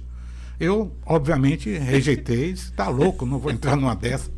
Mas um ex-presidente de clube da Bahia, no livro eu vou dar os nomes, mas aqui eu não vou falar não. Não, no livro você. É, ele ele estava lá por bucha de canhão. Ele estava lá porque ninguém queria ser presidente daquele clube. Na época vivia uma crise. E a máfia da loteria estava lá dentro. E aí fazia para cá. Um dia deram a esse presidente o, o, o, o cartão para fazer o jogo. Uhum. E ele foi. Só que ele fez dois jogos. Fez o dele e fez a máfia. Fez o do bolão e fez o dele, separado. Só tiveram dois ganhadores no Brasil. E ele, e ele ganhou metade e ganhou um pedaço da outra metade, né? É, aí ele se afastou do futebol, foi viver na ilha e alguns meses depois, misteriosamente, ele morreu de acidente de carro. É, ninguém sabe, né? Se ele morreu ou se morreram ele. Rapaz, é história, viu? Eu estava lá em 1999, eu era assessor de imprensa da Federação Baiana de Futebol. O Bahia foi para Fonte Nova, o Vitória foi para o Barradão, aquele jogo que Joel era técnico do Sim, Bahia. sim. né? E aí eu estava lá na federação, eu estava na sala da presidente da federação. Então por que que aconteceu isso? Porque o Bahia entrou com uma ação pedindo, dizendo que o est- o estádio. Então para o jogo ser transferido, o Vitória pre- precisava ser intimado pelo oficial de justiça de que o jogo estava cancelado lá e tinha que ir para Fonte Nova. E o que, é que aconteceu? O Vitória desligou todos os seus aparelhos para não receber nada coisa. E o presidente do Vitória, sabe onde é que ele estava? Adivinha? Não faço ideia. na sala da presidência da Federação Baiana de Futebol. E o jogo foi Bahia para um lado, Vitória Eu me lembro outro. desse jogo. O time do Vitória entrou em campo no Barradão e o time do Bahia Você entrou em campo na que Fonte? Nova e não. Porque o Que primeiro ficou jogo, conhecido como a fuga das a galinhas fuga das galinhas. do Bahia, companheiro. É, é. Porque aí você. Aí falou o torcedor, falou, falou o o torcedor. torcedor, é. deu azar. Eu ia, se você ficar calado um minuto, você não ia ouvir. É melhor dar Por que agora, agora ele tem que ouvir, Brito. Por agora que, que que ouvir. aconteceu isso? Porque no primeiro Bavi Você sa- você decisivo... sabe que você vai destruir agora um meme histórico contra a torcida do Vitória. Não, mas o Vitória também teve a fuga da galinha. Não, quando- mas não esse. Esse É, daí você o vai primeiro, O desconstruir primeiro agora. foi o Bahia. O Joel Santana era o técnico, o Bahia ganhou do Vitória de 2 a 0 o primeiro Bavi. O jogo de volta de 1999 era no Barradão. Só que o Vitória tinha um time muito forte. E no primeiro jogo, o Joel Santana, técnico do Bahia, perdeu seus dois principais jogadores de marcação do meio de campo. Ele chamou Paulo Maracajá e disse: se a gente for pro Barradão, lá dentro a gente perde o título. Não dá. Aqui na Fonte Nova a gente administra. Mas lá dentro, que a história do Barradão é de 10 Bavio, Vitória ganhou 7, o, o Caldeirão, empatou 2. Caldeirão, Caldeirão. Então, então o que aconteceu? O Bahia, inclusive, antes do, do, do jogo final, é, tomou essa providência, teve aquela confusão, coisa. Então, o Bahia fugiu do jogo contra o Vitória no Barradão. Então foi a fuga da sardinha. Ah, Aí, porque inclusive o Acabei de técnico, criar um novo meme o aí. técnico do Bahia era o Joel Santana. O título desse corte é A Fuga das Sardinhas. Eu falo isso porque eu era assessor de imprensa de Vigílio Elísio da Costa Neto, presidente da Federação Baiana de Futebol, e eu estava na sala da presidência quando o presidente do Vitória estava lá dentro, enquanto os, os oficiais de justiça atendendo a liminar que interessava a própria Federação Baiana, corria a cidade atrás para intimar. Eu, Então, que- eu queria, eu, queria pedir, eu queria pedir agora um minuto para que Tarantino corte. Tarantino, corta essa parte. Apaga aí. essa parte aí. né? Apaga isso aí, tá tudo Não certo. tem Vamos como, partir irmão. pro próximo então, capítulo. hoje, senão, está, hoje está desfeito o meme Fuga das Galinhas, está criado o meme Fuga das Sardinhas. Desfeito mas, não, mas teve você- o Fuga das Galinhas depois da vitória, né? que foi aquele jogo que o Wagner Mancini, que é meu amigo pessoal, tem um zap dele aqui, é, foi orientado pelo então presidente do Vitória para não. Porque o Vitória é, jogava em casa e teve dois jogadores expulsos. É aquela- aquele que tem a imagem histórica dele falando com. Isso. com- É, teve com- leitura labial com o jogador que foi expulso, É. levou o terceiro cartão amarelo e. com- ele, ele falando com o zagueiro, né? Isso. Ele, tipo, é- Tome o cartão, força. Poxa, esqueci o Ele nome do chutou zagueiro. a agora. bola, quando a, a falta estava marcada, ele chutou e expulsou. O Bahia já perdeu do Vitória. O Bahia com, com 11, o Vitória com 9 jogadores.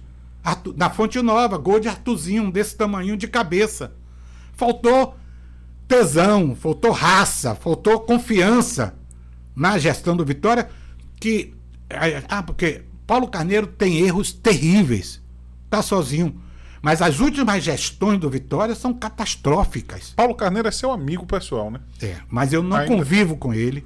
Eu não ando na casa dele. Eu não vejo o Paulo há mais de 4, 5 meses. Já convidamos ele, inclusive, para vir aqui, Eu viu? posso até falar isso com ele. Eu, eu já falei com ele, eu pessoalmente Ah, mandei bem. uma mensagem para ele, ele respondeu e vou falar com o Rock para vir ele aqui. Acho ele. que existe um Vitória antes e depois de Paulo Carneiro, que é o Vitória que entrou com Zé Rocha que- a partir do momento da construção do estádio Manuel Barradas. Interessante que eu fiz parte uma vez de uma comissão de TCC de formando de jornalismo. E um cara tinha escolhido o jornalismo esportivo. E escolher, o torcedor do Vitória eh, resolveu fazer um TCC em cima da história do Vitória. Fez um trabalho todo bonitinho. Quando ele acabou, e aí eu tinha que dar meu voto, minha opinião. Eu perguntei para ele: Você é Vitória? Ele disse: Sou. Você sabe que existe uma coisa chamada Estádio Manuel Barradas? Você sequer tocou na história do Vitória. Ele não citou o Barradão? Não citou. Aí, aí não, não contou a história. Você não pode contar a história do Vitória antes e depois do Barradão. Porque é, o Bahia tem duas estrelas, né?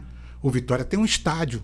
O Bahia não tem. É o maior estádio particular do futebol, de clube particular do futebol brasileiro. Isso não pode passar despercebido. O Vitória é campeão mundial de sub-17 num título disputado na Alemanha com Boca Júnior da Argentina. Foi o Boca Júnior que, que emprestou o Walter Boa, Vitória, lembrei agora. Tá? O Vitória é campeão da Copa do Brasil Sub-20, campeão da Copa do Brasil Sub-18. Tem títulos. Então essa história de estrela é importante. Eu estava lá em 1988, dentro do. Meu amigo Evaristo ficou brigado comigo, que ficou louco, porque no dia que o Bahia ganhou o título, eu estava lá dentro do Beira Rio, né? Ele ficava assim, no, agarrado no ferro do, do banco, né? Esperando o jogo apitar. Quando o árbitro apitou, que o Bahia foi campeão, ele saltou, deu, foi para a pista, levantou os braços e disse, deu um palavrão, disse, é, sou campeão brasileiro com um time de merda. Rapaz, eu, meu, meu eu, eu soltei isso, ele queria me matar, velho. Ele desmente até hoje, mas. ele desmente até hoje. Eu me lembro desse jogo, eu tava, eu tava em Sergipe, é, na, na casa da minha avó. E, e, naquele momento ali eu torci pro Bahia ser campeão. Porque eu, eu olhava o futebol baiano, eu falei, caramba, caramba, é, é, o Bahia vai ser campeão. E eu, e eu não torci contra, vou dizer assim. Você eu não tava torci... na pressão de Lamartine. Lamartine não, é que meu irmão é Bahia. né? Eu não torci contra, mas assim, eu, eu queria voltar, Brito, pra gente falar, como a gente tava falando de gestão de futebol, você tocou nesse assunto aí de, de, de, de, barradão da história. É, a, gente, a gente até falou disso antes e acabou não destrinchando, que, que é o problema que o futebol baiano enfrenta de gestão. Eu quero falar primeiro de Bahia e Vitória, mas fique à vontade se você quiser estender para qualquer um outro clube aqui. É, eu, a, Júnior falou disso também mais cedo, do problema que os clubes têm de gestão. E aí você falou da coisa do gestor não ser preparado, enfim. O Vitória, Bahia e Vitória tem problema de gestão, mas são problemas bem diferentes. E aí eu, eu vou lhe dizer o que eu acho como torcedor e você vai comentar.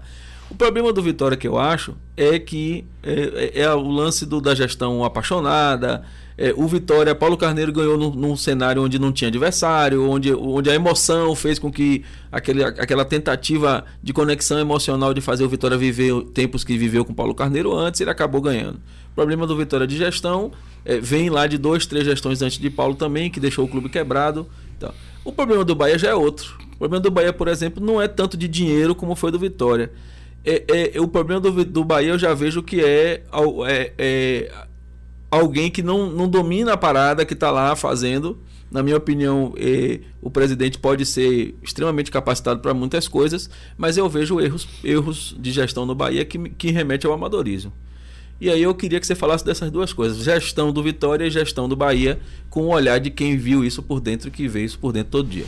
Bom, o futebol é, ele mexe milhões, mas é, as federações, os empresários estão cheios de dinheiro federação e confederação.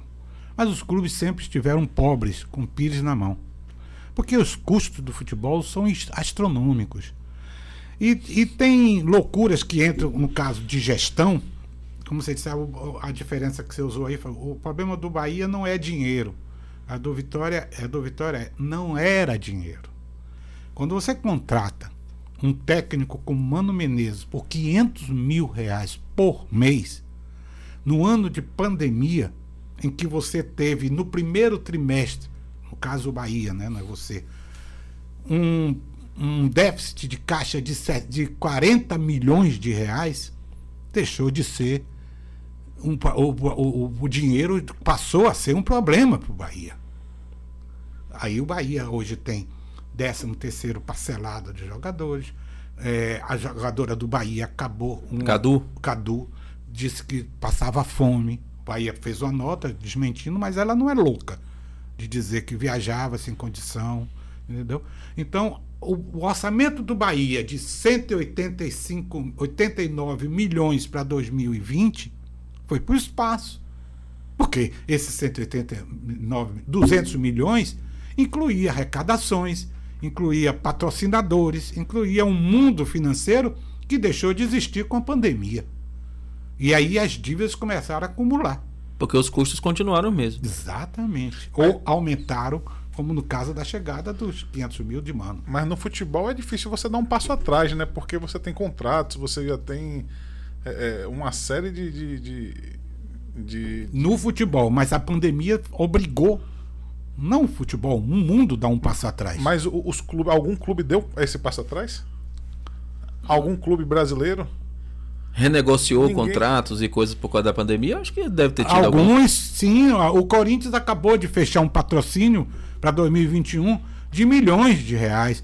Os grandes clubes, a Crefisa, Banco Palmeiras, que está lá no, na- na- no Catar. Mas aí não tem o lance de dele estarem num cenário também, numa vitrine melhor e tal. A Bahia é, para mim, um dos. Eu conheço o Brasil de ponta a ponta, em alguns países. A Bahia é um senhor estado, é maravilhoso, é tudo lindo, tudo bonito. Mas o centro econômico, financeiro, é Pernambuco, não está na Bahia. Quais são as grandes empresas do estado da Bahia que tem sede em Salvador? É, Recife. Recife, isso tem uma diferença muito grande. Mexe com a economia. No caso do futebol, se você tem hoje um clube, você tem que ter quadro de sócios. É a palavra mágica. A diferença entre Palmeiras e Vitória é que Palmeiras é um clube. O Internacional é um clube. O Atlético é um clube. O Bahia é um time. O Vitória é um time. O Ipiranga é um ex-time. O Colo-Colo é um ex-time. É essa a diferença. Aí o problema do Bahia. A Bahia chegou a ter 40 mil sócios. É uma falácia. Que não adianta você ter 40 mil sócios a 10 conto, 20 conto. É preciso ter um, um- um patamar econômico financeiro alto, porque você só pode bancar grandes contratações se você tem uma renda que não dependa das arrecadações. Porque você precisa do sócio torcedor para que você faça grandes patrocinadores. É isso que o torcedor não entende. A Crefisa tem um retorno fantástico com toda a torcida do Palmeiras que só toma dinheiro, só faz investimento por lá. Quando você faz aqui no Bahia, O cara que tem que pegar empréstimo, ele pensa, vou fazer na Crefisa, porque a Crefisa eu- ganha dinheiro e e, eu chega mais dando- dinheiro no Palmeiras e, e o faz meu assim. dinheiro que eu vou pagar de juros, tô botando no meu clube. Funciona assim. Faz sentido, faz todo sentido. Se você coloca uma mega empresa no Bahia, o cara vai fazer, com- o torcedor do Bahia vai fazer transações que envolvam essa, essa empresa. Porque ele pensa assim, o torcedor. E nesse aspecto, o torcedor do Bahia sempre foi mais eficiente que o do Vitória. Qualquer torcedor é fiel. É, mas assim, mas, É, o do- mas, por exemplo, sim. o torcedor do Vitória vai muito pro estádio. Quando o Vitória tá bem, ele vai pro estádio. Quando o Vitória tá mal, ele não Mas vai. é onde eu ia chegar. O Bahia não. O É Bahia, se o Bahia tomar 5 no outro, no outro jogo, tem 20 mil pessoas a mais. Então, o que, que acontece? O sócio torcedor, ele garante a arrecadação mensal, ele garante o público no estádio. E, além da arrecadação, os patrocínios, no caso do Vitória, que tem estádio, patrocínio Publicidade. de publicidade. É, no caso do Bahia, o cara. é, Divide. é, divide, entendeu? Aí, se o torcedor. Ah, eu sou torcedor do Bahia. É fácil ser torcedor de boteco, de praia, de restaurante, de cinema. Porque hoje é aniversário da minha mulher. Então eu não vou para o estádio. Então o clube perdeu aquele seu ingresso. E você se acha no direito de não comprar uma camisa, de não comprar um, um título de sócio, de não ir comprar ingressos, de achar que o Vitória ou o Bahia tem que fazer o time que você quer. Quando você vai para o cinema, quando você entra no cinema, você exige que o, o- o operador seja alto, baixo, gordo, magro, que corte aquelas publicidades. O torcedor tem todo o direito do mundo de ir para o estádio, de xingar, de chorar, de gritar, de rir, sair tomar uma. Não pode cobrar. O torcedor, ah, porque eu tenho uma grande torcida. Se chover, você não vai. É. Se tiver aniversário da mulher, você não vai. Se você está com dor de cabeça, você não vai. Então, como que um clube de futebol pode fazer um investimento contando com a arrecadação da torcida? Mas se você tem um quadro de sócios, você pode fazer uma projeção. Então a solução é deixar de ser time e passar a ser clube. Totalmente. E, e você acha que Bahia e Vitória, primeiro, pensam nisso? E segundo, é, é, é viável fazer essa transformação? Bahia e Vitória conseguiriam fazer esse upgrade? Já fizeram. Já fizeram. O nosso problema na Bahia é que nós somos um estado territorialmente com maior praia, né? Eu vou dar um exemplo. Quando o Bahia tinha sede na boca do rio, vivia as moscas. Mas a- a- no fundo da sede estava lotado torcedor do Bahia tomando cerveja. Eu fui assessor de do Bahia, sei Sim. disso. Porque o cara, a- a- os 50 reais que ele ia pagar de sócio, ele preferia gastar na praia de cerveja com a mulher dele. Mas queria que a série tivesse lá pronta e bonita e o time ganhando. Isso aí. Então nós temos culturalmente um baiano, né? Todos os clubes sociais da Bahia quebraram, É companheiro. verdade. Eu me lembro do Campomar, Clube Baiano de Tênis. Eu acho que só tem o Costa Verde hoje. Né? É, Mas, mas assim, o que, espanhol, é, que Português. mas o privado, né? espanhol porque tem é, é, porque tem restaurante, tem coisa. Mas os clubes mesmo, o torcedor, ele é praiano. O baiano é praiano, ele não é de clube. Entendeu? A sede do Vitória quebrou, foi vendida. Vitória tinha uma sede social. Super bem localizado. Super bem, vendeu por 8 milhões de reais na época. Né? E, e- e o Bahia tinha uma sede social, eu, é, eu frequentava a sede social do Bahia. Eu, como é, é, jornalista, a gente tinha baba de imprensa lá dentro, fazia uma movimentação, mas não dava dinheiro. Não, não- o Bahia chegou a alugar para shows, eventos, porque o futebol, ele, ele não começa quando o árbitro apita. Ele começa uma semana antes. Você acha que Bahia e Goiás vai começar às sete da noite de sábado na Arena Fonte Nova? Já começou desde ontem no final do jogo. Então, é preciso ter um conhecimento, sabe? De que um jogador, por exemplo, em 1900 em 2005, o Bahia, quando estava para subir para a Série eh, A, teve aquele quadrangular que teve, teve o Brasiliense, tudo marcado, tudo vendido, dentro e fora de campo. O senador de Brasília comprou tudo. O- o- o- É, esqueci o nome eu dele não agora. quero dar o nome dele agora, não. Mas é, É, já é. estava com cartas marcadas. O árbitro que dirigiu o jogo Bahia e, e, e- Brasiliense. e Brasiliense, quando chegou no aeroporto, já tinha gente esperando ele. Sabe? é, é, Vai estar no livro. dai. E muitos detalhes mais, né? Vai estar nos bastidores do futebol. Então, o futebol é muito mais complexo, sabe? O, o- o- o- todo mundo diz que essa frase é de Evaristo de Macedo, mas quem me disse isso uma vez foi Carlos Froner. Ele disse para mim: é, Meu filho, nunca tenha no grupo um jogador que você não confia. Porque um dia você vai precisar dele e ele vai lhe fuder. E não deu outra. Numa decisão de título, que ele era técnico do Vitória, um zagueiro do Vitória, o Vitória concentrava no motel, no motel, na rótula do aeroporto. E o bandido, o corrupto, que o que mais tem é empresário corrupto, é, Zebrão. É, é- é o que fica no, no alto da montanha, assim. É. Foi lá na sede conversar com o zagueiro. Foi expulso de lá, mas não deu tempo. O Vitória perdeu o jogo de formas esquisitas e. Esse e se- zagueiro cometeu umas, uns- umas falhas. É, né? exatamente. Então, é, futebol. Você tá vendo aí que futebol não é só, não é só fazer gol? Não, não é. Não é. Sabe? É, é muito complexo. Eu, eu sempre digo: não queira saber dos bastidores do Pô, futebol, mas, é- mas a gente quer.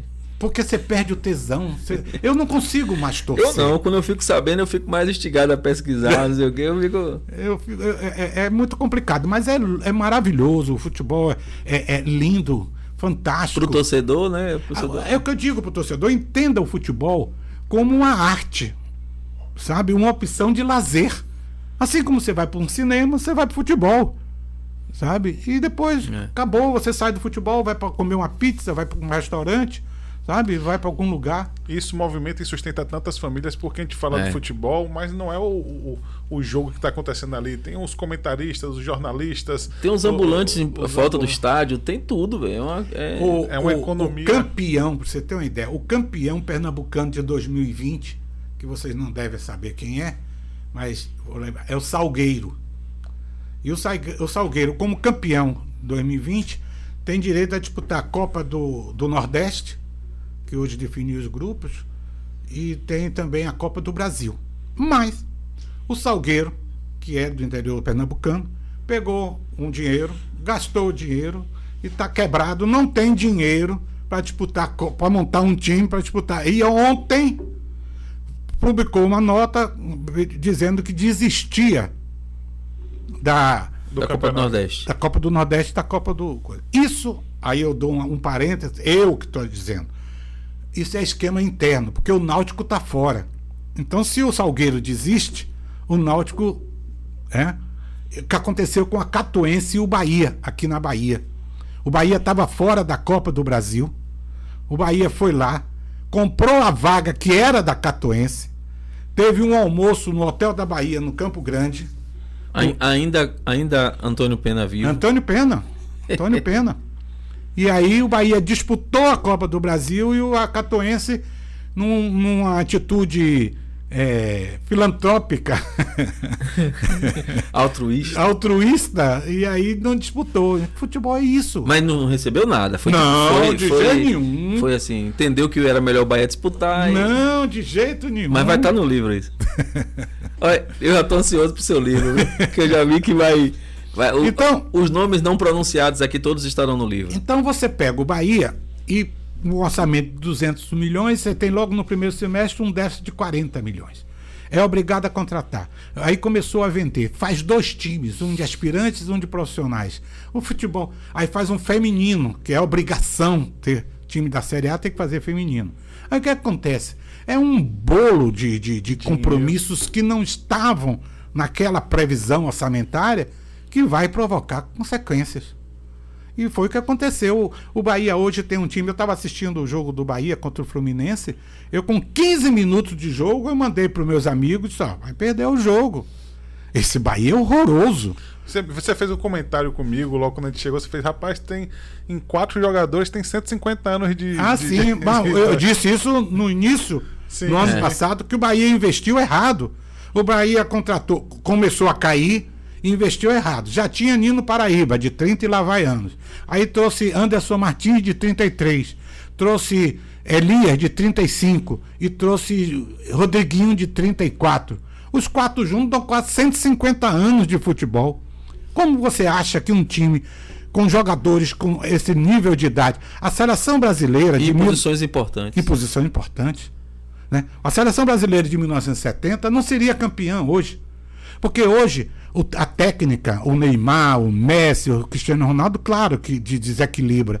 Mas hoje o futebol é força, é condicionamento, é preparação. Hoje você lembra, Clodoaldo em 1970 pegou a bola, driblou um, dois, três, quatro, foi um lance histórico.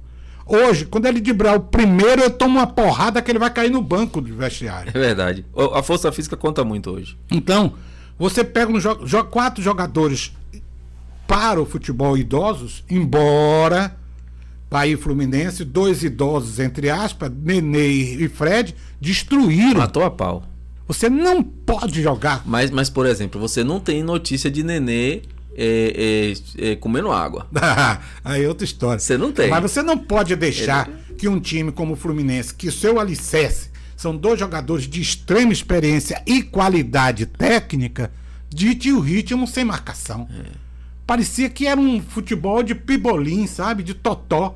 Me lembrou, guardando-se as proporções, o Flamengo de, de Jesus, que toca parecendo futebol de salão. Mas, mas você tinha, por exemplo, Nenê e Fred, mas você tinha um, um- O Luiz Henrique correndo feito um o- louco. O Kennedy e o Luiz Henrique correndo. Teve, teve, teve um lance que ele fez uma jogada que ele jogou na frente do zagueiro, saiu 10 metros antes, chegou o primeiro e ainda cruzou. Cruzou na, na, na direita. na lateral direita. Em cima Então, do, do aquela aquela é emblemática, é uma imagem emblemática. É. Então, é- é- essas coisas todas são coisas que o torcedor emocionalmente, a paixão não deixa enxergar. Ele quer gritar a zorra do gol dele, pênalti, co- comemorar. Esse foi o problema do Bahia. E aí o Bahia começou a engasgar. E, por exemplo, vou antecipar logo. Acho que o Bahia está cometendo um erro gravíssimo em montar o seu time de aspirantes que vai disputar o Campeonato Baiano, entre aspas. Porque o Campeonato Baiano de 2020, você que é Bahia, vou falar para você, o Bahia disputou até a semifinal com time de aspirantes.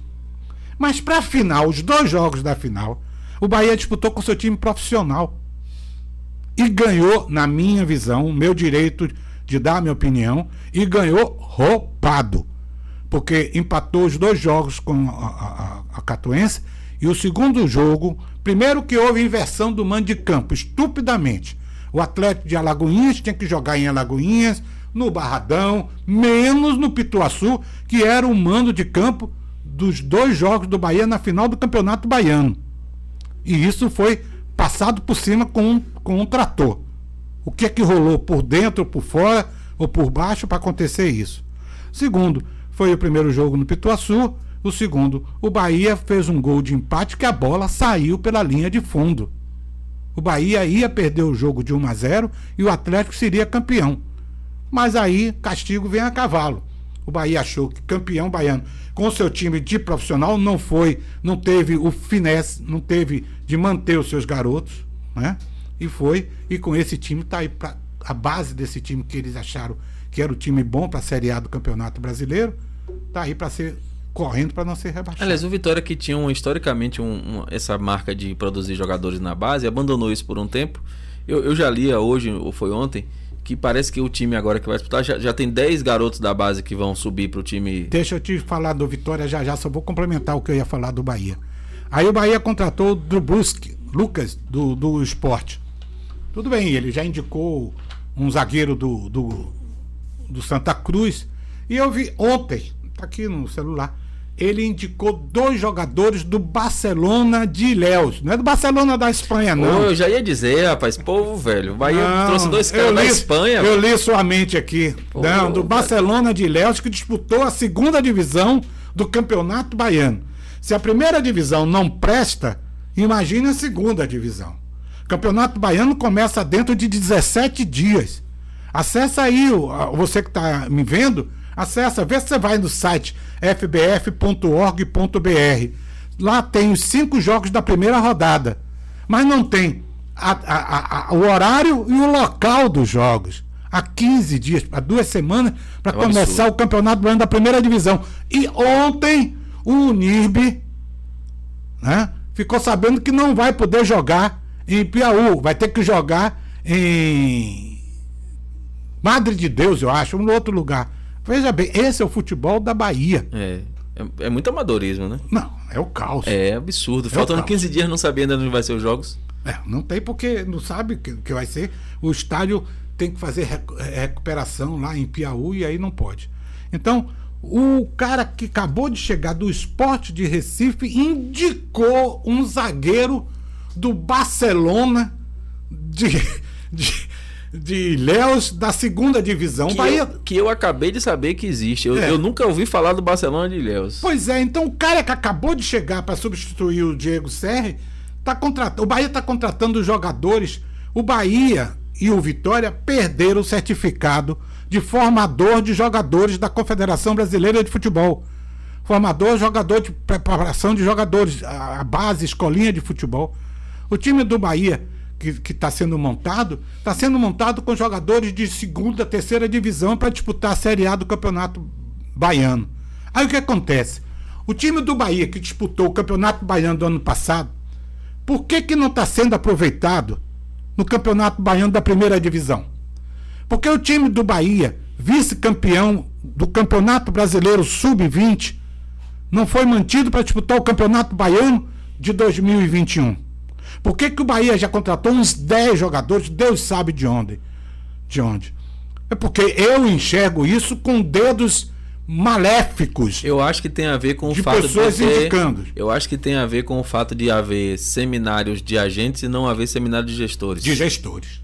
De gestores. Como a gente começou falando disso. É, aí, agora eu vou falar do Vitória.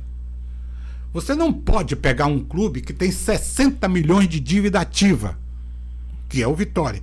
Dívida ativa para pagar em dezembro, há mais de um mês atrás, no final do ano passado. Como que você vai administrar?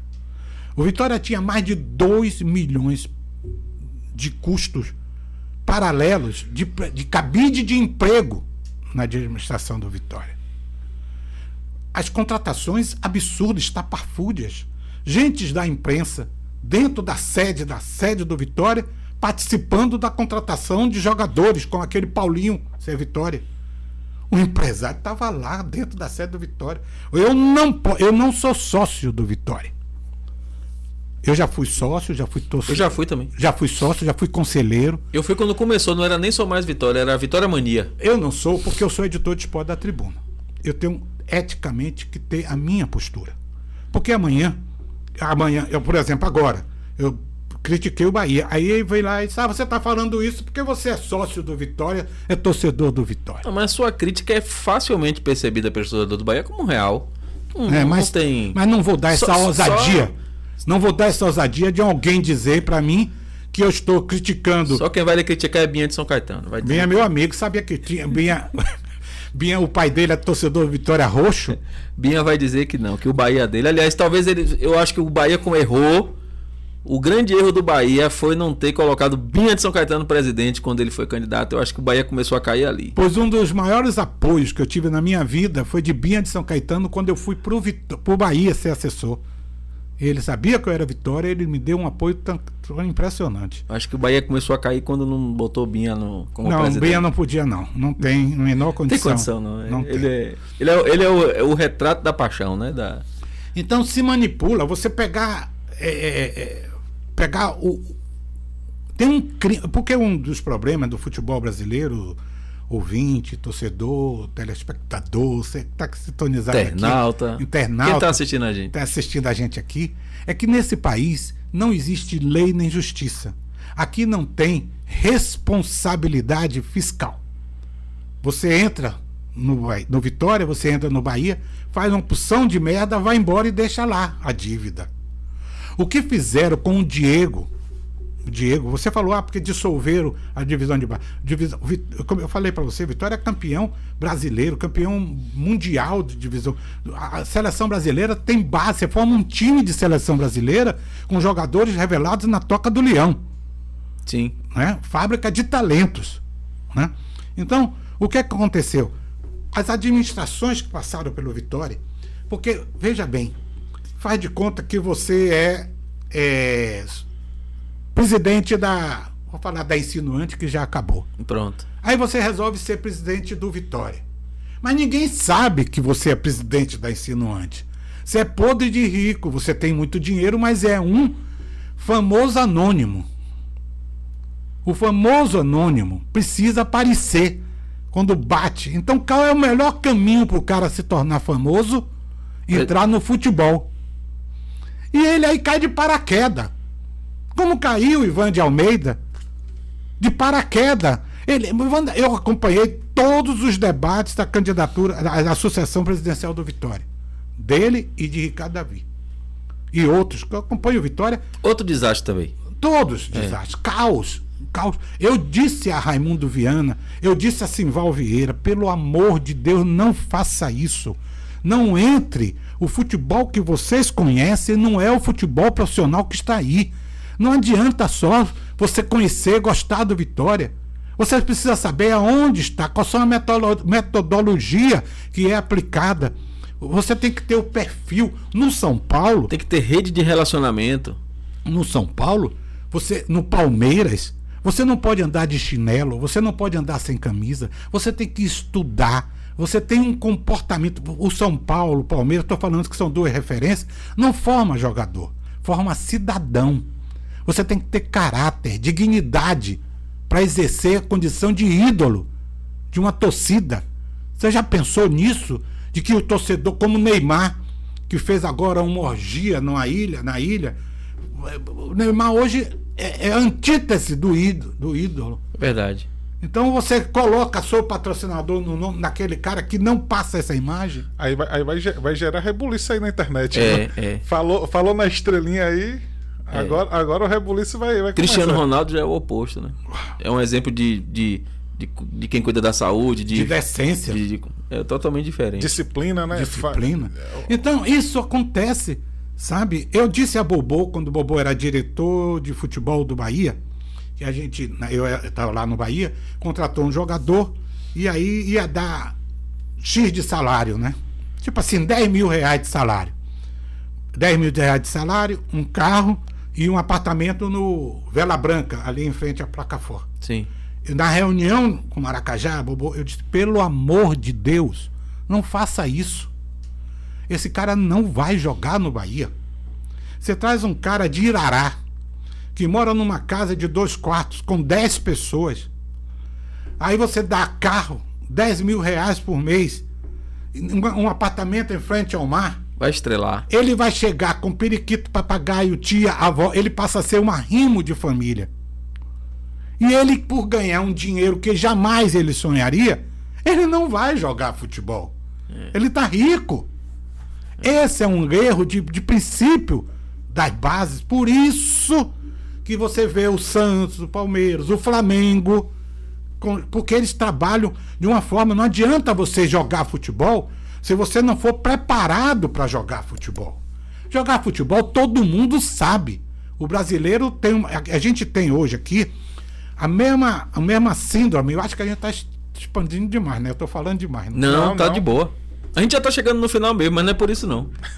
Quando o, o- o Brasil foi descoberto, 22 de abril de 1500, os portugueses chegavam aqui e levavam. Não foram os portugueses, começar logo daí. Eu adorava histórias de futebol. Nós tivemos aqui antes os holandeses, Sim. tivemos os franceses. Os portugueses se apoderaram, porque eles precisavam de uma ilha, a ilha de Santa Cruz, que foi o que eles denominaram o Brasil quando chegaram aqui na Bahia. Eles achavam que era uma ilha. E o que é quem vinham para cá? Os degradados, os bandidos, os criminosos. E o que é que eles faziam? Levavam a matéria-prima do Brasil: ouro, pau-brasil, diamante, petróleo, não, que naquele tempo É, não é. né? Então é isso. É o que acontece hoje no futebol brasileiro. Nós continuamos sendo roubados, entre aspas, porque nós aceitamos, pelos europeus, que hoje evoluíram fantasticamente na prática do futebol e levam nossos garotos antes de entrarem no Bahia, no Vitória, É. no Flamengo. Como foi o caso do Diego. Sabe? O Manchester, da, Manchester City da Inglaterra comprou o Diego de 17 anos de idade, que nem poderia assinar contrato com o Manchester. Ele vai para a Inglaterra? Não. Ele vai para a Itália. E o Vitória, ele foi vendido por 46 milhões de euros, companheiro. É muito dinheiro.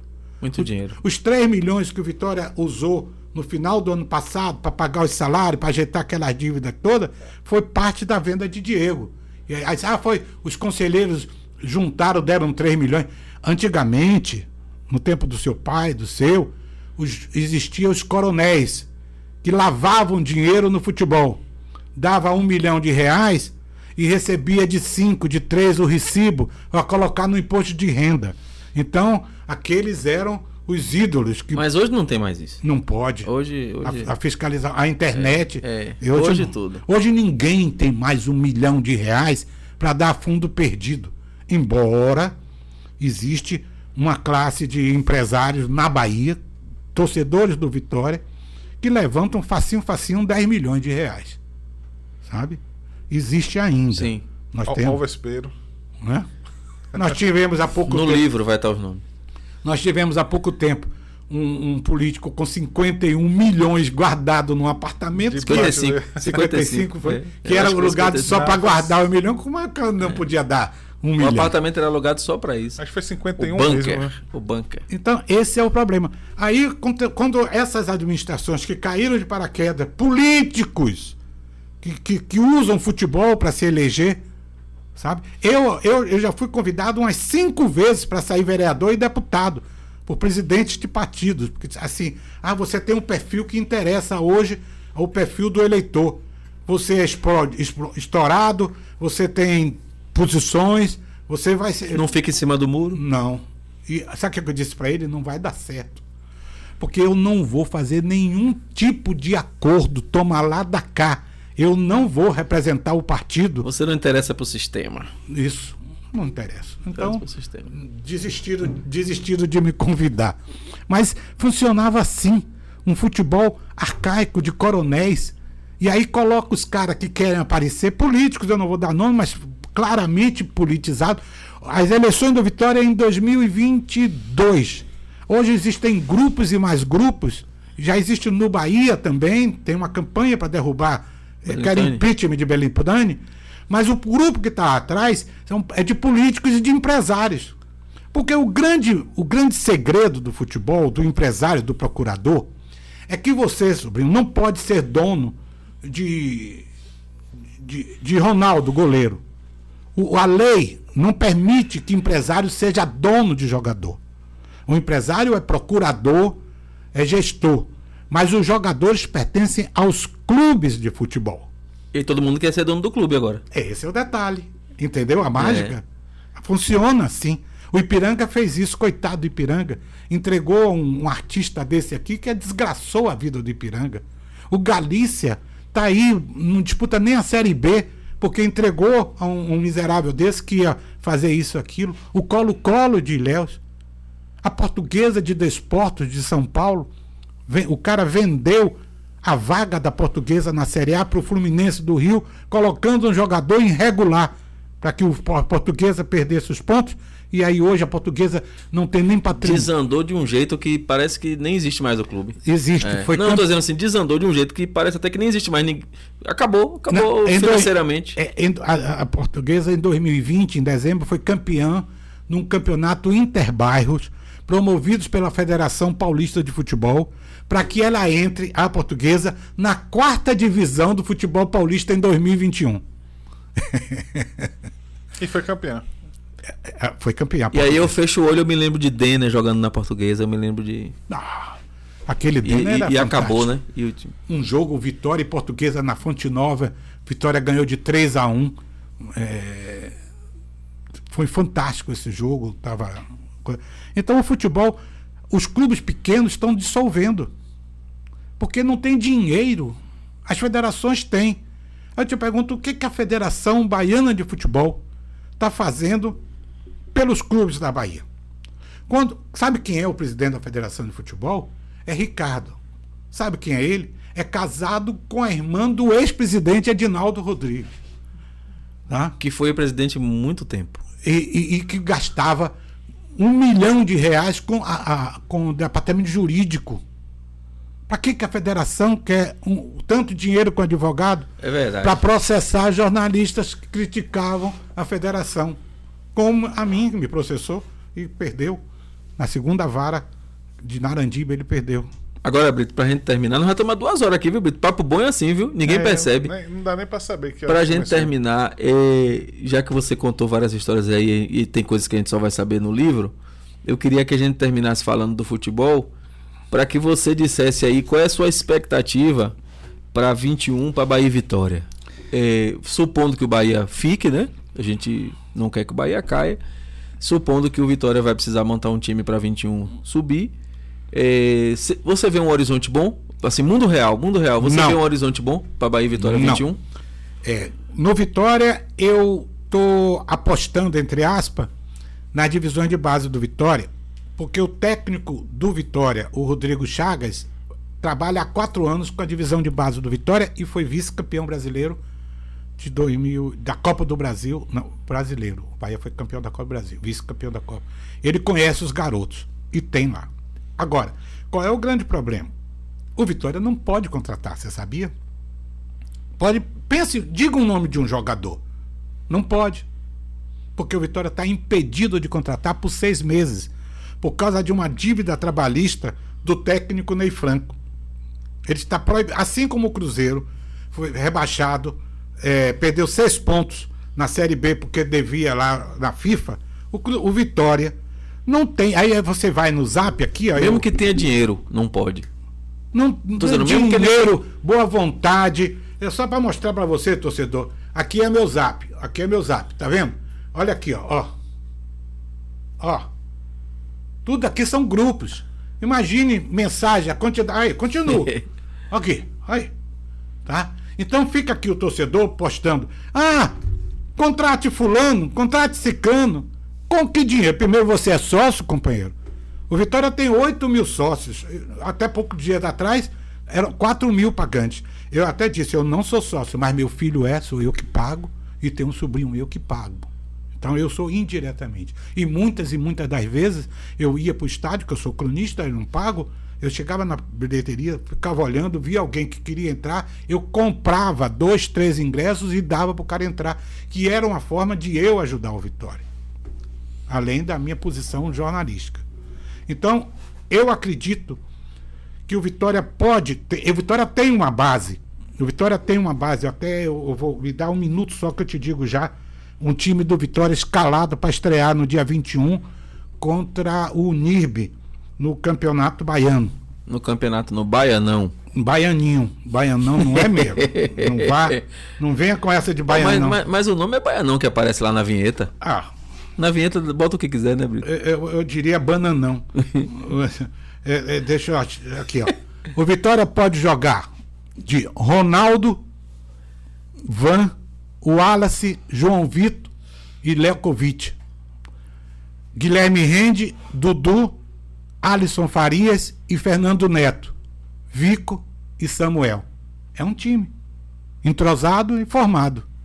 Aí você vai. Tem mil outros Que jogadores. é da base aí. Tudo Tem- tá misturadinho aí. Misturado. É o time que. Porque o Vitória tem aí uns 30 jogadores. Tem um problema no Vitória. Vai ter momentos que ele vai disputar a Copa do Brasil e o Campeonato Baiano com jogos simultâneos. Tipo, um no sábado, outro no domingo. Aí ele vai ter que fazer dois times dentro. Mas o Vitória tem um grupo lá.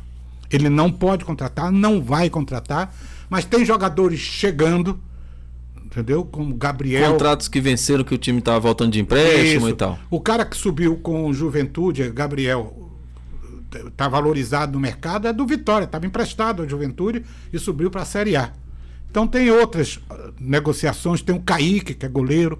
Fala-se que o Ronaldo. O Vitória não vendeu o Ronaldo, você ter ideia, torcedor, do que significa empresário.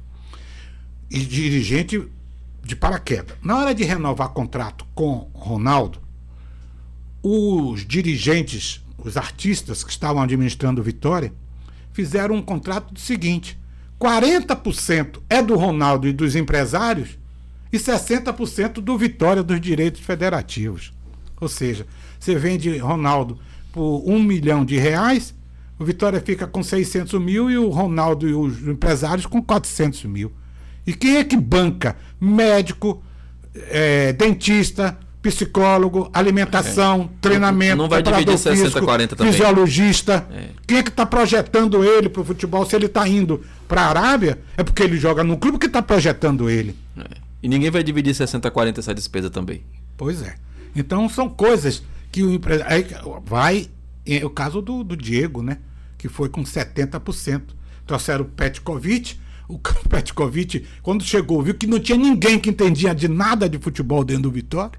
Primeira coisa que ele fez foi extinguir três categorias das divisões de base do Vitória. Os garotos que começavam. Então, isso é um futebol que não é para qualquer um artista. Ah, então eu acredito, o Vitória tem, lembrando, torcedor, Campeonato Baiano, Copa do Brasil, Copa do Nordeste Série e Série B do Campeonato Brasileiro. O Bahia tem tudo isso e mais a Série A ou Série B. Mas o Bahia, o Vitória não vai contratar, não vai disputar o Campeonato Baiano com time alternativo, porque não tem dinheiro para ter dois clubes, dois times, perdoe. O Bahia está fazendo. Mas eu não estou enxergando, sabe? A começar que eu não sei se é o Dado Cavalcante que vai ficar ou se é o Cláudio Prates. Primeiro, eu tenho certeza que o, o Dado não vai ficar como técnico do Bahia para 2021. Tá aí porque não tinha outra opção. Entendeu? E essa contratação que o Bahia está fazendo, você não consegue. Teremos 15 dias, 17 dias para Da começar o campeonato baiano. Isso não é mágica. Você não pega jogadores, 10, 8 jogadores, cada um de um canto, bota junto e vão jogar. Mas lembre que o Bahia vai trazer jogador do Barcelona. De Léo. Não é um jogador. Não é, De Léo. Não é um qualquer, vai trazer do Barcelona. Se fosse assim, companheiro, a seleção brasileira não perdia para ninguém no mundo. Então você tem só 15 dias para treinar esse pessoal, entrosar. Sendo que os clubes do interior do estado já estão treinando desde o final do ano passado. Eles não estão. Todos os times já têm técnico, já estão treinados. Sim. Então, eu primeiro eu, eu duvido da qualidade técnica de jogador de segunda divisão do Campeonato Baiano para ser aspirante do Bahia, porque aspirante significa aspirante a time principal. Sim. Então, eu vejo. Não tem a ver só com a idade, né? Isso. Tem a ver com a. E além do mais, essa péssima, horrorosa campanha de 37% de aproveitamento do Bahia no Campeonato Baiano, aproveitamento de time rebaixado, queimou esse Mais de grupo. 50 gols, tomou acho que 51, não foi? 50, 51, que 51 é a cachaça que tá ali, ó. É. Não, Tomou quantos gols, Bahia? 54. Com os dois do Fluminense, com o do Fluminense, já deve estar em 56, sei lá. É, É, a defesa assim. mais vazada É. do campeonato baiano. O, o, o, o Anderson tá lá, é reserva do reserva. É. Entendeu? Então esse time tá queimado, o Juninho Capixaba tá queimado, sabe? Tem o, o clima não é bom, tá dividido. O que eu vi no Bahia contra o Fluminense foi um time sem garra, sem vontade, um time vencido, um time sem, sem, sem sangue no olho, como a gente diz. É verdade. Então, quem é desse time que vai chegar para disputar Campeonato Baiano, Copa do Brasil. Então, eu, infelizmente, me preocupo muito com o futuro do futebol da Eu, Bahia. eu É verdade. queria, eu queria falar mais uma vez aí que a gente começou o programa sem falar pra você se inscrever no canal. É verdade, velho. Toda vez a gente se esquece. Rapaz, um então dia a gente vai você que lembrar. tá assistindo o programa aí, se inscreve no canal, deixa o seu like, deixa os seus comentários e Arroba Boys Podcast Oficial. aí na telinha já batendo. Arroba Boys inscreva-se aí. Podcast Oficial, você se em inscreve todas as lá. redes sociais. Se quiser, se inscreve no canal, vai no Instagram, é Boys Podcast Oficial. E hoje a gente tá aqui com essa figura realmente ilustre. E, e- e quais são suas redes sociais pra seguir você? Eu, eu, Você eu, Ele tá quase no não modo usa, né? antigo, você Eu- tá no WhatsApp. Se quiser te achar, tem que ter o seu É, próprio eu WhatsApp. tenho- né? eu o Instagram dele é Luiz Alberto Brito, com dois T. É, é, eu tenho, eu tenho, eu não, não acompanho porque é muito tempo. Eu, eu, eu, eu, eu sou muito polêmico. Eu não gosto de, por incrível de parecer.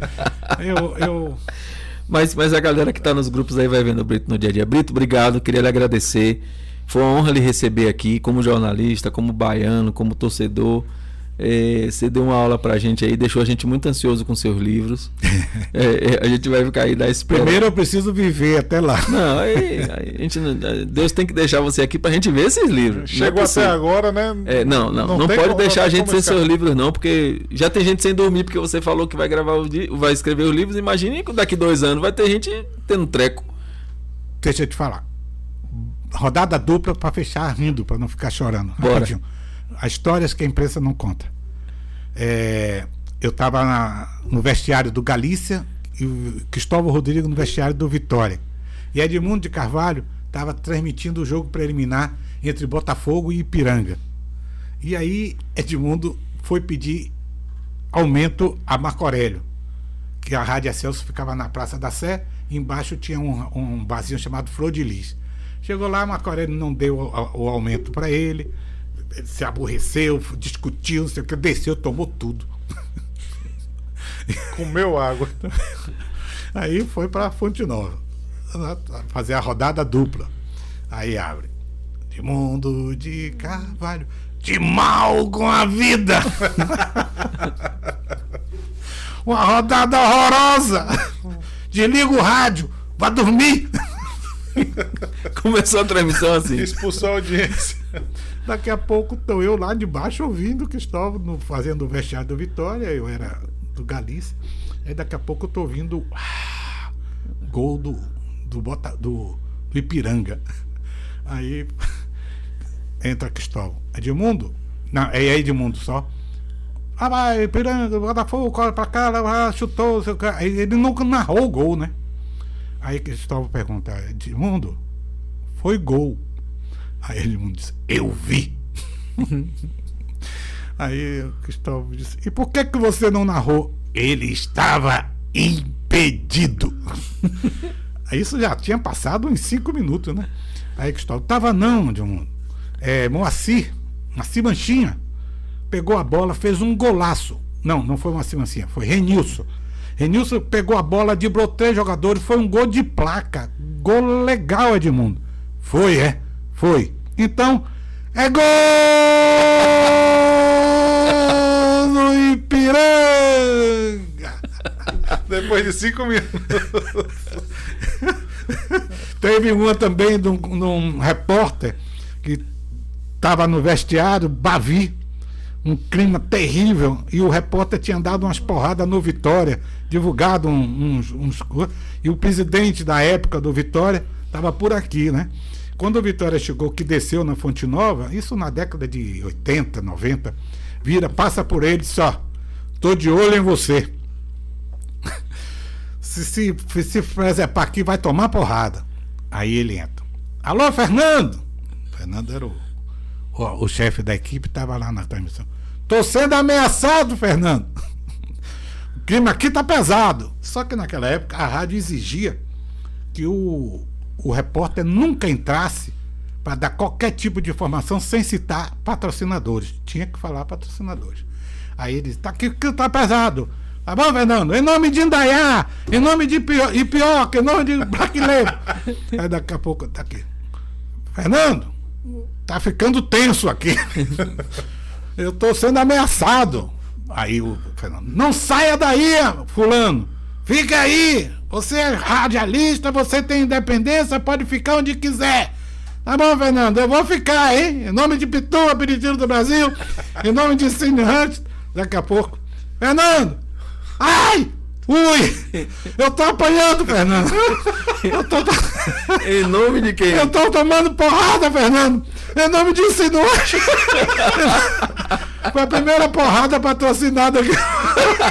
ah, com essa história incrível, a gente vai encerrando. Eu vou ter que contar isso. Vai estar tá no livro. Vai. A gente vai encerrando nesse crime incrível aqui com essa história incrível. Assim, acesse aí, arroba Boys Podcast Oficial para ver essas e outras histórias aqui com o Brito.